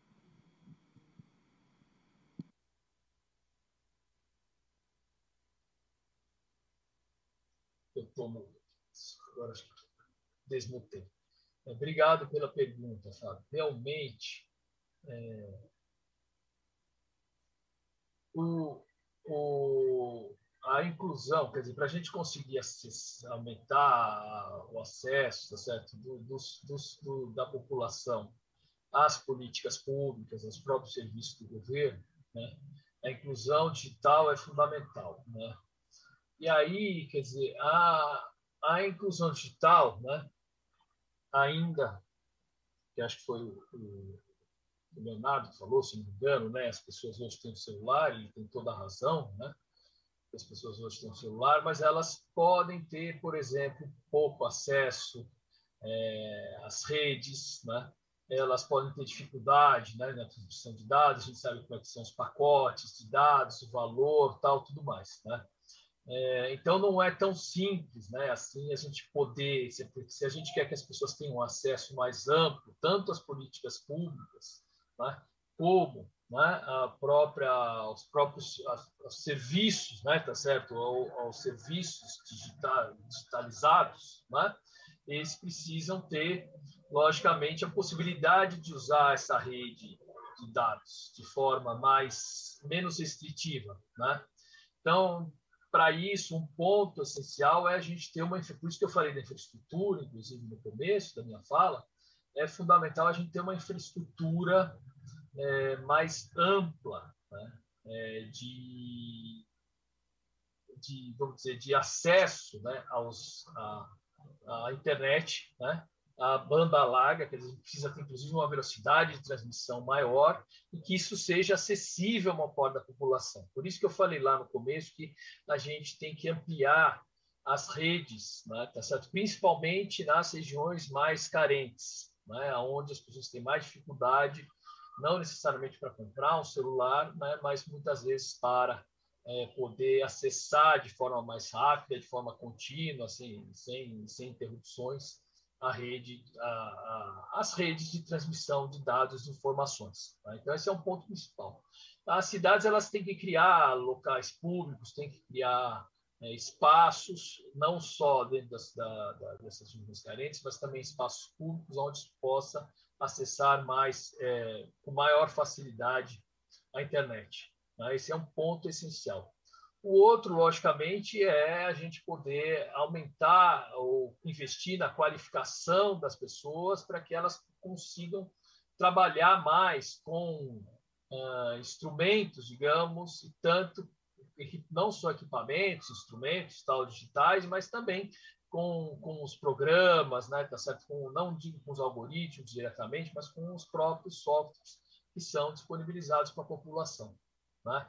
E, além disso, né, é, como eu falei, investir nessa rede mais ampla de transmissão de dados, tal, que é muito importante para a gente ter essa comunicação. Né? É, os, os, as prefeituras, né, tem algumas prefeituras, por exemplo, no próprio Rio Grande do Norte, que estão fazendo, é, eu, eu vi, inclusive, demonstração recente, né, que está sendo feito lá em termos de portal, de atendimento, de comunicação do cidadão com o governo, e isso tem, tem, assim, tem uma possibilidade imensa, tá certo? De tanto de acesso rápido a problemas que estão acontecendo no, na, na, na, região, como a, a, busca de solução de problemas, né? tá certo? informações que o governo coloca, reclamações, como falei no começo. Então, você consegue, com isso, aumentar muito o acesso do cidadão. Né?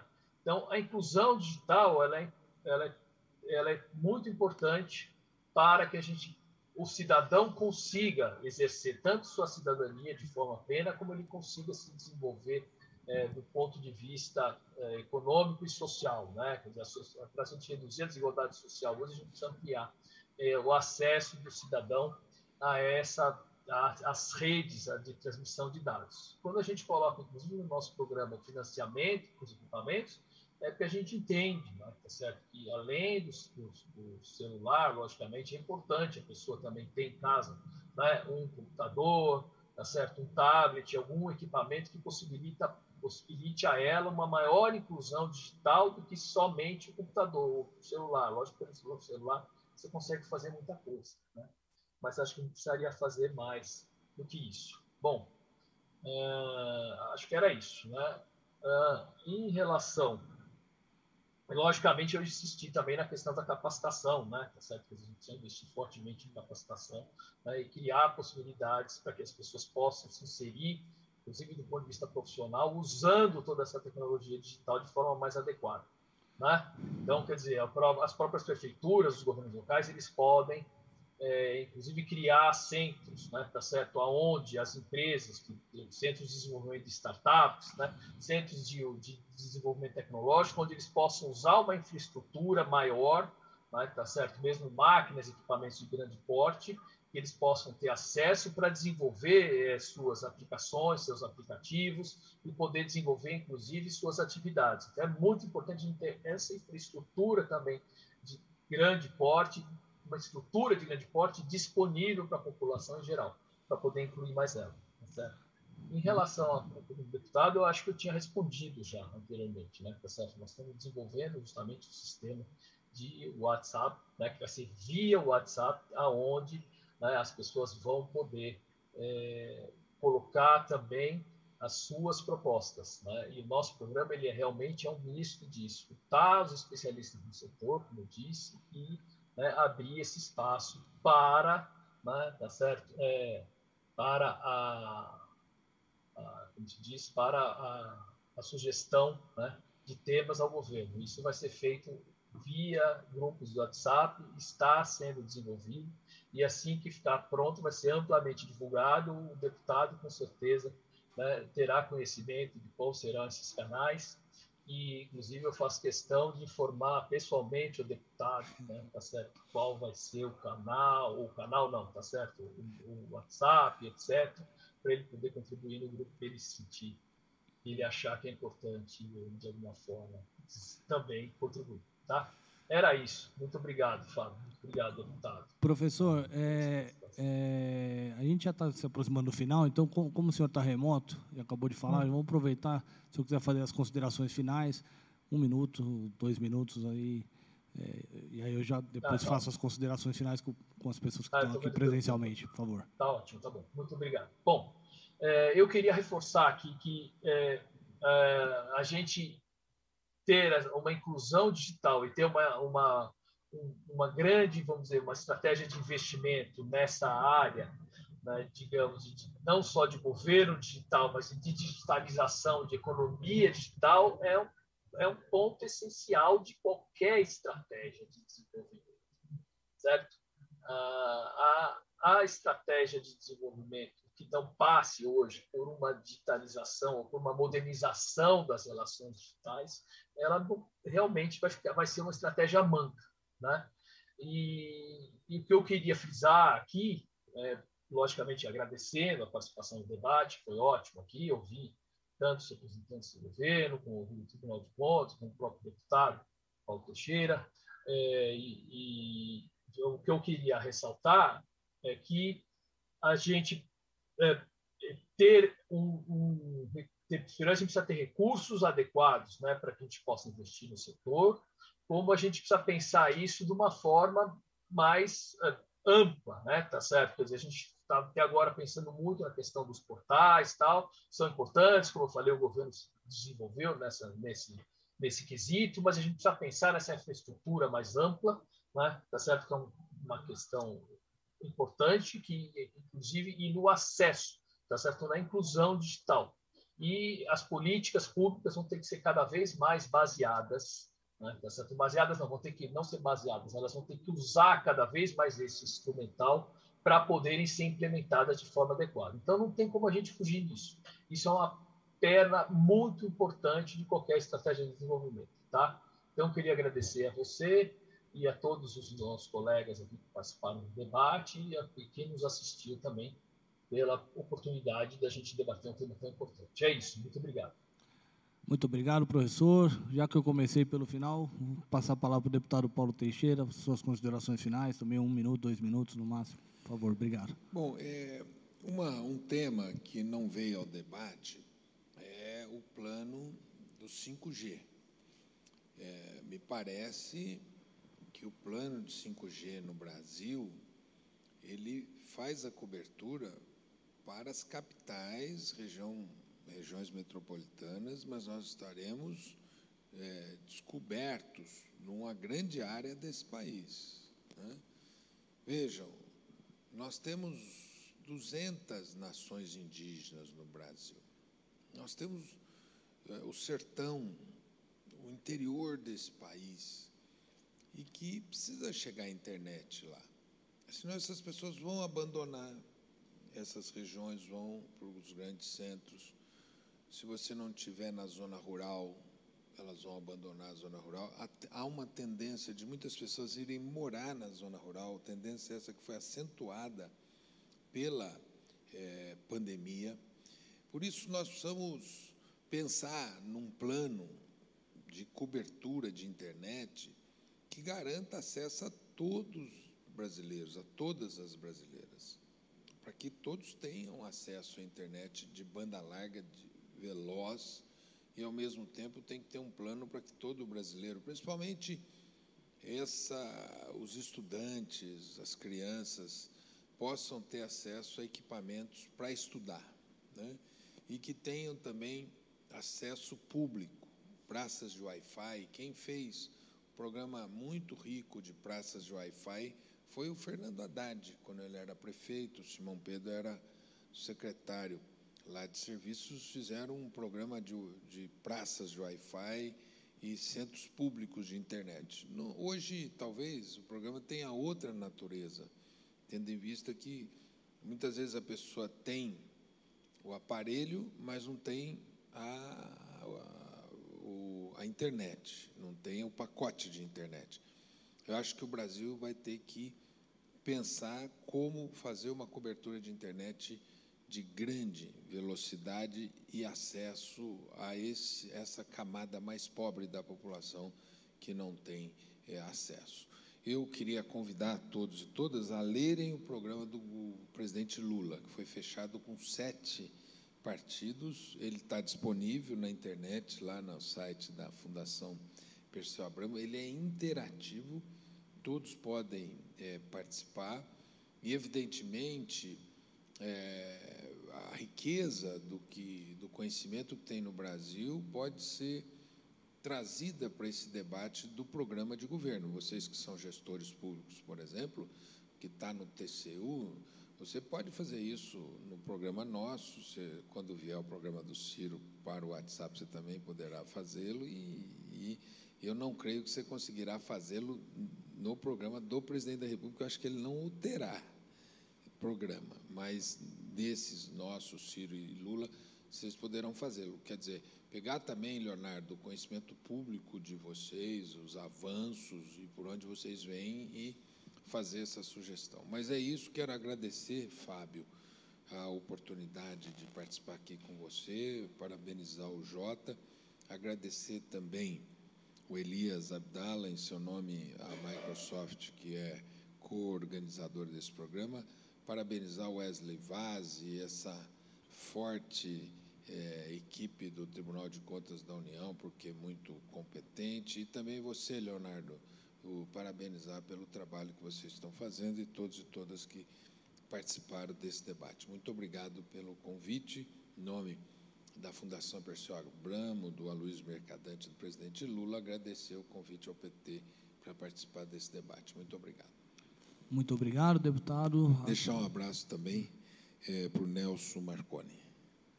Muito obrigado, deputado, pela sua participação. Wesley, suas considerações finais, por favor. Obrigado. Bem rápido, é, muito obrigado pelo convite. É, foi, um, foi um prazer estar aqui. Um, acho que, como últimas palavras, eu, de novo, né, talvez um mal do auditor, sempre atrás de um critério, eu vou atrás de um da ONU, que estabelece os três pilares que, que a gente precisa evoluir para uma sociedade digital, que, no fim e ao cabo, é o que se busca para estar mais adequada aos problemas que o mundo vive hoje. Serviços, infraestrutura, e capital humano. Né? É necessário investimento nesses três pontos. A tecnologia ela ajuda em todos eles, mas penso eu que no âmbito do poder público a priorização ah, de ordem política e a priorização pelo parlamento e de ordem orçamentária e de diretriz de Estado pode nos ajudar muito a investir de maneira, enfim, ah, enfática né, na produção de novos, é, na formação de capital humano dentro e fora de governo e na infraestrutura de conexão para aumentar a inclusão digital. Esse traz e que eu acho que nos dá um, um excelente, um excelente caminho para evoluir nesse ponto. Eu quero agradecer a todos que estão aqui, uh, que estão nos assistindo. Microsoft J, muito obrigado, foi um prazer. Secretário Wesley, muito obrigado pela sua presença e participação aqui. Secretário Leonardo, suas considerações finais, por favor. Obrigado. Fábio, obrigado então pela, pela possibilidade de, de, de trazer algumas questões do trabalho que está sendo feito nesses anos todos aí. É, volto a dizer, isso não é uma coisa apenas de um governo. A gente está fortemente nesse governo atuando nessa questão de transformação digital, tentando incluir a população o máximo possível é, nesse sentido para ter acesso aos serviços da administração pública. Então, novamente, só tenho a agradecer aqui a, a oportunidade. E eu queria só levantar um último ponto para fechar aqui a, a, a, as minhas palavras. A gente tem mais de 132 milhões de usuários únicos cadastrados no portal GovBR hoje. É, isso com a questão do lançamento da identificação, da, da identidade única, né, que foi feito ontem, é, traz uma segurança muito grande e demonstra o alcance que nós temos agora com a nossa população, coisa que a gente não tinha anteriormente. É, o fato de ter uma identificação voltada ao CPF vai facilitar demais e era inaceitável que a gente tivesse 27 RGs por todo o nosso país. Né? Então, é, o lançamento da identificação, a, a escala que a gente consegue dar e aonde a gente consegue chegar em relação à população, é, eu destaco aqui como os pontos principais disso tudo, dessa transformação toda. Obviamente que nós temos que crescer muito ainda, mas eu acho que a gente está no caminho certo. Tá? Então, obrigado novamente, Fábio, a todos da mesa aqui, deputado. Eu acho que é, só tem a acrescentar esse tipo de debate para que a gente possa discutir as ideias, enfim. A Microsoft ali com o Elias e o secretário Wesley, é, que, que nos ajuda muito nessa questão de, da caminhada aí no serviço público, com, com as auditorias e com os pontos relevantes que o tribunal tem nos dado sempre. Tá? Obrigado novamente, Fábio. Obrigado, muito obrigado, secretário Leonardo, pela sua participação no seminário. Eu vou passar aqui para fazer umas considerações sobre esse debate que foi muito rico, na minha visão, é, para o Elias Abdala fazer suas considerações. Obrigado, Fábio.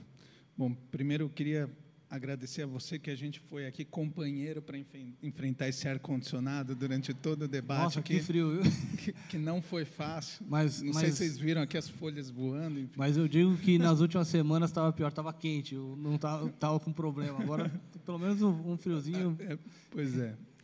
Mas, é, brincadeiras à parte, eu acho que foi uma, uma conversa é, fantástica. A gente ouviu diversos pontos de vistas e, e, de uma certa forma, apesar de eh, das brincadeiras ou mesmo dos questionamentos que são muito importantes nesse tipo de debate, a gente viu mais convergência do que qualquer outra coisa. Né? Acho que de uma certa forma todos nós entendemos aqui a importância do, do digital, dessa ideia de, de um governo digital, de uma sociedade digital e, e, talvez todos nós também estejamos bastante ansiosos de ver isso evoluindo no, no Brasil. Né? Acho que essa, talvez essa seja a grande conclusão dessa, dessa conversa, que a gente quer ver é, isso continuar se amadurecendo, continuar evoluindo no, é, no Brasil. E, e, eu pego um ponto, é, secretário Wesley, que você trouxe, que eu acho que é curioso aqui para o nosso, para o nosso debate, concordo totalmente com, é, com, com esse ponto que foi logo na sua abertura, em relação a governo, governo digital, que acaba sendo quase que uma redundância, porque, no final das contas, para onde a gente está indo, ou mesmo no momento que a gente está, o governo ele deve ser digital. Logo, não, não tem talvez essa grande essa diferença certo entre um governo um governo digital. Mesma coisa quando a gente vai falar da economia economia digital. Na verdade a gente está nesse processo de digitalização. Mas talvez a gente ainda esteja no momento que é exatamente talvez a razão dessa dessa conversa, de mostrar a importância dessa de um, de um planejamento, de uma estratégia, de um programa né, voltado ao, ao digital para que a gente possa evoluir é, e evoluir de uma com a, com a agilidade, com a, com a vontade que a gente é, que a gente busca. E aí fazendo talvez a, a nossa olhando aqui para a nossa própria é, provocação, a gente distribuiu aqui é, para vocês esse esse documento mas eu queria, na verdade, olhar, chamar o título aqui dele, que foi sobre década digital, que foi um, um pouco nesse sentido também da gente trazer a importância desse tema e até expandindo além do próprio governo digital, para a gente falar da economia digital ou da transformação digital, é, da nossa forma, talvez, de, de, atuar, de atuar como sociedade, como, é, como indivíduo é, sobre como a gente pode pensar efetivamente esse digital nos diversos verticais, nas diversas, nos diversos ângulos que eles têm. Foi um ponto aqui bastante é, colocado que, é, desde a política pública, em relação a como uma trata a outra, a questão cultural, os diversos desafios que a gente tem, que são desafios que talvez não nascem no digital, mas com certeza permanecem, ou às vezes potencializados, ou às vezes dirimidos pelo, pelo digital, como a questão do acesso, da inclusão, que são importantíssimos, da educação, da capacitação, é, e assim por diante. Mas, no final das contas, o que é muito claro é que a, a política pública que volta ao digital, ela não tem que ser maior ou menor, na verdade, ela tem que permear todas as demais. Né? E esse, essa é a grande talvez a, o grande ponto dessa discussão sobre esta transformação digital que a gente está passando. É, é, é uma, um, uma proposta de desenvolvimento que usa o digital como um, como um centro estratégico, mas que vai permear todos os demais. E aí também o grande desafio que a gente tem, porque talvez essa intensidade tecnológica permitida pela tecnologia seja a parte que esteja mais fácil aqui. É o que a gente como a Microsoft, provedora de nuvem, que a, eh, entre outras tantas tecnologias que, é, que estão aí disponíveis para que a gente possa se apropriar dessa tecnologia e construir em cima dela.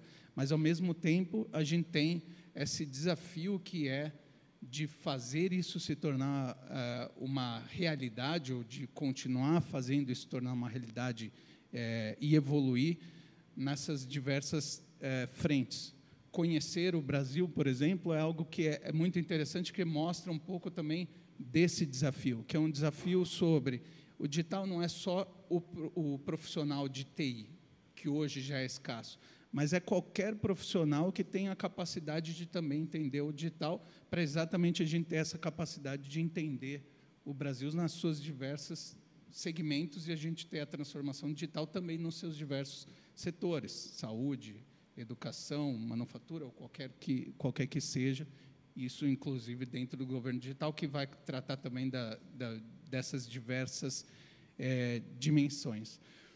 Enfim, com isso, quero de novo agradecer aqui a presença de todos vocês, ao professor Nelson Marconi, ao deputado Paulo Teixeira, ao secretário Wesley Vass e ao secretário Leonardo Selhorst. Eu é, fiquei muito agraciado e feliz aqui desta, dessa conversa. Acho que foi realmente muito bacana. E agradecer a todos que estão aqui com a gente, o Jota, por essa organização e para que a gente possa manter essa conversa sempre acesa e procurar aqui evoluir é, para o interesse do nosso país. Muito obrigado. Muito obrigado, Elias. Certamente esse assunto rende ainda outros seminários, outros debates. É um assunto, como a gente viu, com vários ângulos que podem ser explorados. Em nome do Jota, eu agradeço a todos que estiveram aqui e encerro a, a nossa reunião. Muito feliz aí com tudo que a gente discutiu e aprendeu hoje. Um bom dia a todos.